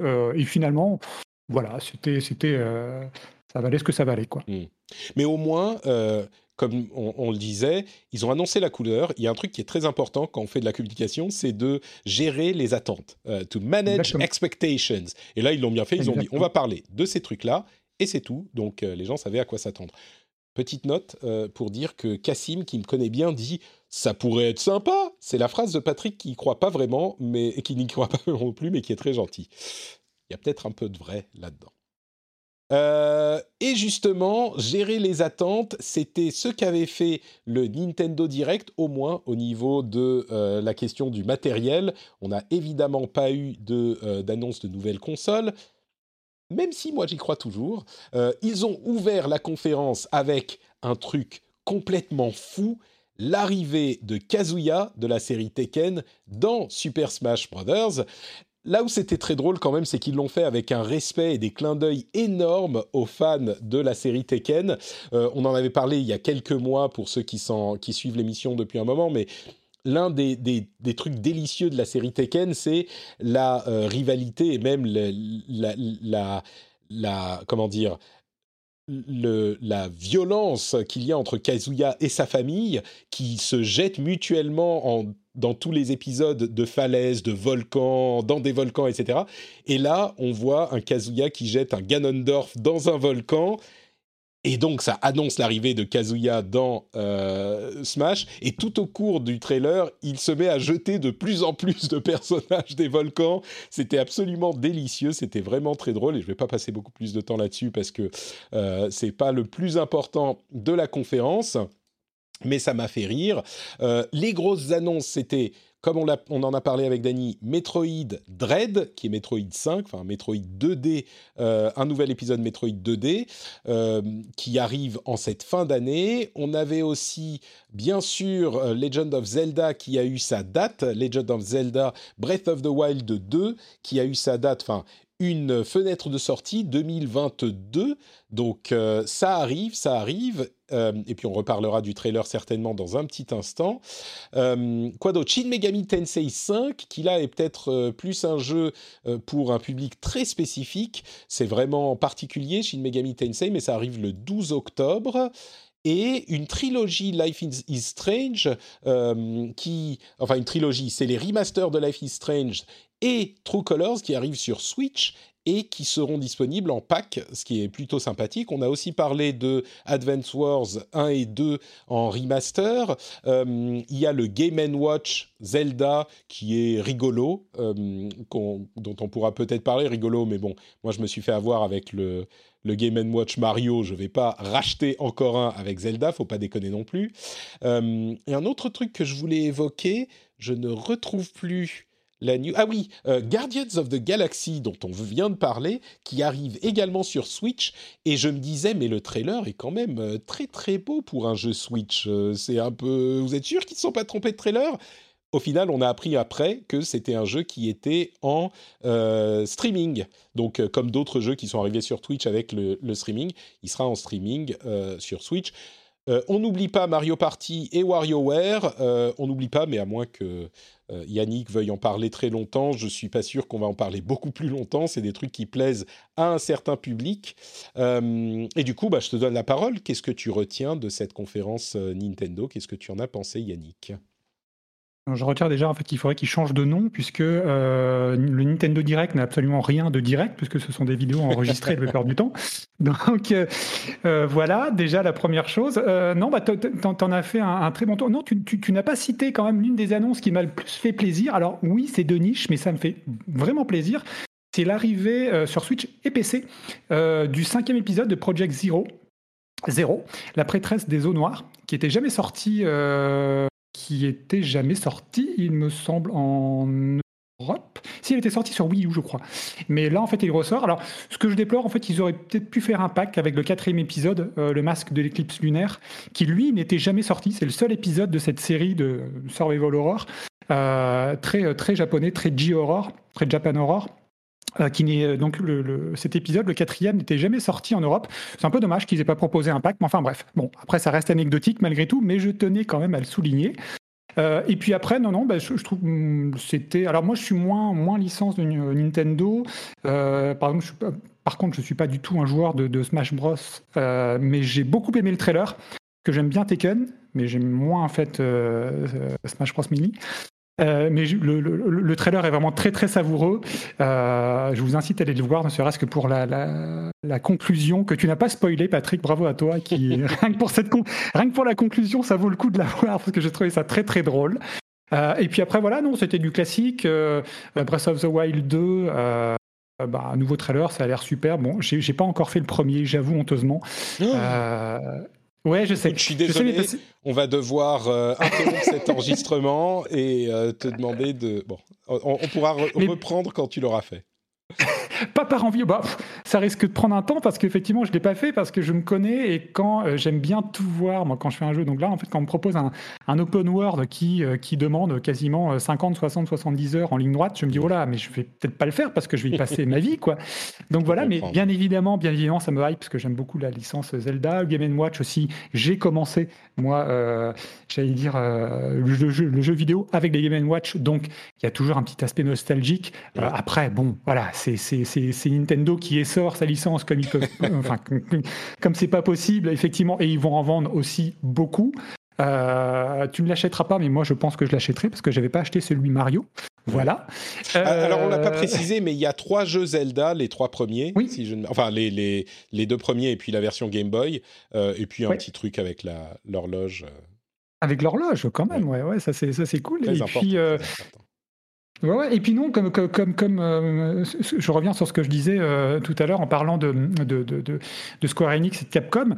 Euh, bah oui, il y, a eu tellement, tellement de rumeurs euh, concernant une, une Switch Pro qui finalement n'a pas été présentée que forcément tu peux avoir un petit côté déceptif. Alors moi, effectivement, je l'avais pas parce que voilà, je, suis moins, moins Nintendo que, que, que, que d'autres constructeurs, que, Xbox ou, ou Sony. Donc je me dis, bon, euh, voilà, c'est pas bien grave. Ils la présenteront, j'imagine. Elle arrivera, de toute façon, la Switch Pro, je pense que ce sera peut-être. La, présentation sera peut-être en fait l'année prochaine, j'imagine. Euh, mais non, voilà, c'est, je pense que c'était dans la, dans la moyenne en fait des Nintendo Direct. Euh, Direct, en fait, ils perdent pas de temps. c'est, très condensé, ils vont droit au but. et, et, ça passe bien, quoi. Ça passe, ça passe même très bien. Oui, je trouve que c'est assez euh, intéressant de voir à quel point ils peuvent remplir une conférence, euh, même euh, sans... Alors, il y a eu des grosses annonces, mais pas des annonces aussi grosses qu'on peut en avoir ailleurs, ou, ou, dans d'autres Nintendo Direct, et pourtant, ils peuvent bien remplir, et on a tendance à penser à Nintendo, à penser Nintendo, c'est le... Ah, le petit troisième, machin, c'est vraiment une, un, mastodonte. Mmh. Je, sur Breath of the Wild 2, euh, c'était intéressant parce que vraiment, on a un trailer dont la, partie utile, je dirais, qui n'est pas euh, une image quasi statique, doit durer. Allez, ça commence à 25 secondes et ça se termine à, euh, je crois, une minute. Donc on a 40 secondes de trailer en réalité. Et pourtant, contrairement à ce que je disais sur d'autres trailers précédemment, comme par exemple Starfield, eh ben on a des de choses intrigantes, excitantes, étonnantes, euh, sur lesquelles on va pouvoir spéculer. Attends, mais qu'est-ce que ça veut dire au niveau gameplay? Qu'est-ce que ça veut dire au niveau de l'histoire? Il y a plein de choses. Enfin, c'est un bon trailer qui te donne envie d'en savoir plus. Euh, et alors, évidemment, c'est plus facile avec un jeu euh, dont on a déjà un premier épisode et une licence qui est déjà connue comme Zelda. Mais il n'empêche, c'était, c'est pour montrer un petit peu qu'on n'est pas obligé de faire long pour faire un truc qui va plaire aux, gens qui ont des attentes. Et ça m'a particulièrement frappé euh, dans ce cas-là. Maintenant, encore une fois, il faut avouer qu'il était très très court, on n'a pas vu grand-chose, et le euh, contexte de un... Alors c'est peut-être moi qui y vois ce que je veux y voir, hein, mais le contexte de un monde avec des îles dans les airs un petit peu partout, euh, avec cette, euh, cette vision étendue encore plus peut-être que dans le premier qui était pourtant, on voit très très loin, je me demande s'ils n'ont pas limité la durée du trailer et les informations parce qu'ils vont en présenter plus quand ils présenteront enfin leur Nintendo Super Switch ou Super Nintendo Switch, à laquelle je crois toujours, messieurs, dames, comme toi Yannick. Euh, je pense qu'elle arrivera et que 2022, ça sera euh, la, la, sortie de Breath of the Wild risque fort d'être coordonnée avec la sortie de la nouvelle console et que c'est en partie euh, pour ça que le trailer est si court, peut-être. Bon, ceci dit, il y avait quand même des, absents hein, dans cette conférence. Il y avait Metroid Prime 4 dont ils ont parlé. Ils ont dit euh, désolé, on est encore en train de travailler dessus, mais et puis euh, Bayonetta 3 et etc etc. Euh, on n'a pas vu non plus de Splatoon 3, on n'a pas vu, mais ils ont énormément de choses sur le feu. Et puis dans l'ensemble, j'ai trouvé que la conférence était plutôt plutôt pas mal. Donc voilà, je crois qu'on arrive enfin, après presque deux heures et demie au bout de cette présentation. Je vais mentionner deux, trois petits trucs. Allez voir le nouveau trailer de Bright Memory Infinite, un jeu qui est, euh, bah, je crois, qui devrait euh, être inclus dans le Game Pass, là encore. Euh, c'est un tout petit jeu fait par une personne, mais bon sang que c'est impressionnant. Il vient de sortir et ça dépote, mais ça dépote vraiment, vraiment. Donc Bright Memory Infinite. Quoi d'autre? Quelques news. Euh, pas de prochain, pas, de Call of Duty. Enfin, pas de la présentation de Call of Duty. On l'a pas encore eu. C'était un petit peu surprenant euh, qu'il soit pas annoncé parce que je n'ai aucun doute sur le fait qu'on aura un Call of Duty cette année. C'est Activision dont on parle quand même. Euh, il y a plein de démos sur Xbox, dont Tunic euh, qu'on évoquait tout à l'heure, et plein de démos disponibles sur Steam également. Donc, si vous voulez jouer à des trucs gratuitement, allez voir sur votre Xbox ou sur Steam pour plein de démos. et puis puis, euh, quelques petites news en plus. Non, vous savez quoi, il n'y a rien de vraiment essentiel, donc on gardera ça pour euh, la semaine prochaine. Euh, je crois qu'on arrive donc au bout, comme je le disais, de cet épisode. Un grand merci Yannick. Une conclusion peut-être sur, je ne sais pas, le, le, le, Game Pass tu vois, ça m'a formaté l'esprit.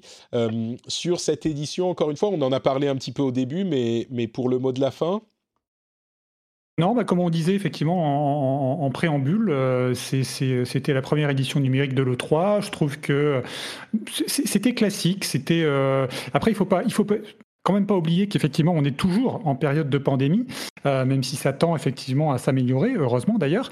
Mais effectivement, ça a impacté énormément sur le développement en fait de pas mal de jeux. on en a parlé d'ailleurs. Donc effectivement, forcément, cette E3 ne pouvait ne pouvait pas être à la mesure en fait des, meilleures éditions, tu vois. Donc on, verra encore une fois ce que ça donnera l'année prochaine avec une édition euh, full physique ou physique euh, des maths. Mais je trouve que pour, pour, pour une première édition numérique, compte tenu de la situation, on va dire c'était euh, c'était classique, je dirais, mais, mais pas inintéressant pour autant, quoi. C'est un, peu une, c'est, un peu une réponse de Normand, désolé, mais, euh, voilà, c'est un peu Non, non, mais quelqu'un disait tout à l'heure que la conférence d'Ubisoft, c'était une conférence de transition. C'était clairement quelque chose qui, qu'on pourrait dire de euh, l'E3 en général, enfin du Summer Game Fest, de l'E3 en général. Euh, je crois que, bah, comme on disait, l'année prochaine va être vraiment, vraiment essentielle. si l'E3 physique reprend de la, de, du poil de la bête, fait reprendre à l'événement du poil de la bête, ça restera Sinon, je crois qu'à un horizon relativement proche, on peut imaginer qu'on parlera plus vraiment de l'E3, euh, ou alors que le nom sera passé dans la culture populaire générale, euh, et qu'on parlera de Summer Game Fest ou d'autres choses. Donc euh, il y a clairement quelque chose de, de comment dire, on n'est pas dans une année forte, mais ce qui est notable, c'est que, bon, d'une part, il y a des choses à attendre pour la fin de l'année. Euh, chez tous les constructeurs, et il y a des choses vraiment intéressantes. Euh, et surtout, je crois que 2022 est en train de se profiler, à moins que les choses soient décalées, hein, c'est toujours possible, mais 2022 est en train de se profiler comme une de ces années de folie, mmh. comme on les mmh. a connues euh, ces cinq dernières années, une année sur deux ou deux années sur trois, c'était des années complètement maboules, et 2022 mmh. est en train de se profiler comme étant une année de ce type-là. On a des trucs vraiment alors tous ne seront peut-être pas bien, tous ne seront peut-être pas réussis, mais euh, en, anticipation, on, a énormément de choses qui, ont l'air de, d'être euh, à un niveau hyper, hyper élevé. quoi. C'est ça qui est intéressant d'ailleurs parce qu'effectivement, oui, l'année 2022 va être quand même assez folle niveau sortie. Comme tu le dis, effectivement, tout ne sera peut-être pas au, même niveau, bien sûr, mais il sera intéressant, en fait, pour revenir à l'E3, de voir si, justement, est-ce que l'E3 arrivera à être le reflet de cette année très très riche en sorties. Et s'ils n'y arrivent pas en 2022, euh, c'est là que tu te dis que euh, ouais, ça va être assez compliqué pour, pour, pour, ben, pour que la marque en fait perdure euh, sur les, les prochaines années. Quoi. Ah oui, je crois que l'année prochaine, c'est make or break for le, for le 3. le SA et, joue sa vie. parce que le 3, c'est le, sang de, de, l'ESA et ils jouent leur vie. et bon, s'ils restent, c'est bien. S'ils restent pas, je pense que l'événement lui-même, pour des raisons marketing qu'on évoquait au début, restera, quelle que soit la forme qu'il prenne. Donc on aura toujours mmh. notre Super Bowl du jeu vidéo, notre célébration, notre événement euh, chaque année, je crois. Mmh, tout à fait. Bah écoutez, euh, merci à tous de nous avoir écoutés. Yannick, où est-ce qu'on peut te retrouver euh, sur Internet? Dis-nous tout. Est-ce que les auditeurs peuvent te suivre quelque part? Eh ben oui, euh, principalement sur, euh, sur Twitter, euh, at Logan underscore JV. Et puis j'ai un, j'ai un petit blog en fait, mais que j'ai intelligemment nommé yansolo.fr. voilà, les amateurs apprécieront. J'ai pas pu prendre le .com parce qu'en fait il fallait payer, payer 2000 dollars, donc j'avais pas les, j'avais pas. C'était un petit peu cher, mais voilà. Donc c'est un, un, petit blog en fait où je parle de tout, de tout ce que j'aime, cinéma bien sûr, jeux vidéo, animation, etc., etc. Super. Le lien vers ton compte Twitter sera dans les notes de l'émission, évidemment. Euh, le compte de Dany y sera aussi. Donc, euh, encore une fois, n'hésitez pas à aller lui dire un petit euh, bisou de ma part. et puis, pour ma part, c'est Note Patrick sur Twitter, Facebook et Instagram. Vous pouvez retrouver tout ce que je fais sur notepatrick.com, y compris le rendez-vous tech, où je parle de l'actu tech, et bah, ce podcast, le rendez-vous jeu, où je parle de jeux vidéo. Si vous appréciez mon travail, n'hésitez pas à aller soutenir l'émission sur patreon.com slash rdvjeux. Et si vous êtes resté deux heures et demie en notre compagnie, j'espère que vous appréciez mon travail et que vous ne l'avez pas, vous ne vous l'êtes pas imposé euh, par pur esprit sadique ou euh, peut-être le contraire, euh, sadique envers vous-même.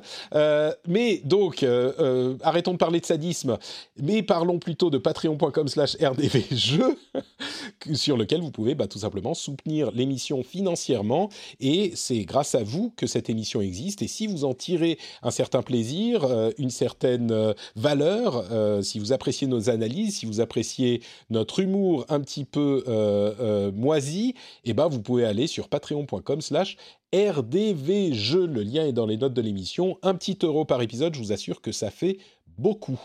Merci à vous tous.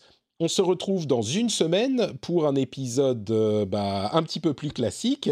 Et puis pour ceux qui sont des euh, patriotes, on va faire un petit after show bien rapide pour euh, parler un petit peu de cette 3 encore, hein, je pense, et de vos impressions à vous, si vous n'en avez pas vu assez. Si vous n'êtes pas patriote, vous ne l'aurez pas dans votre flux parce que c'est un petit bonus pour ceux qui soutiennent l'émission. Et si vous êtes patriote, vous l'avez dans le flux privé. Donc dans tous les cas, je vous fais de grosses bises et on se retrouve dans une semaine et tout de suite pour les patriotes.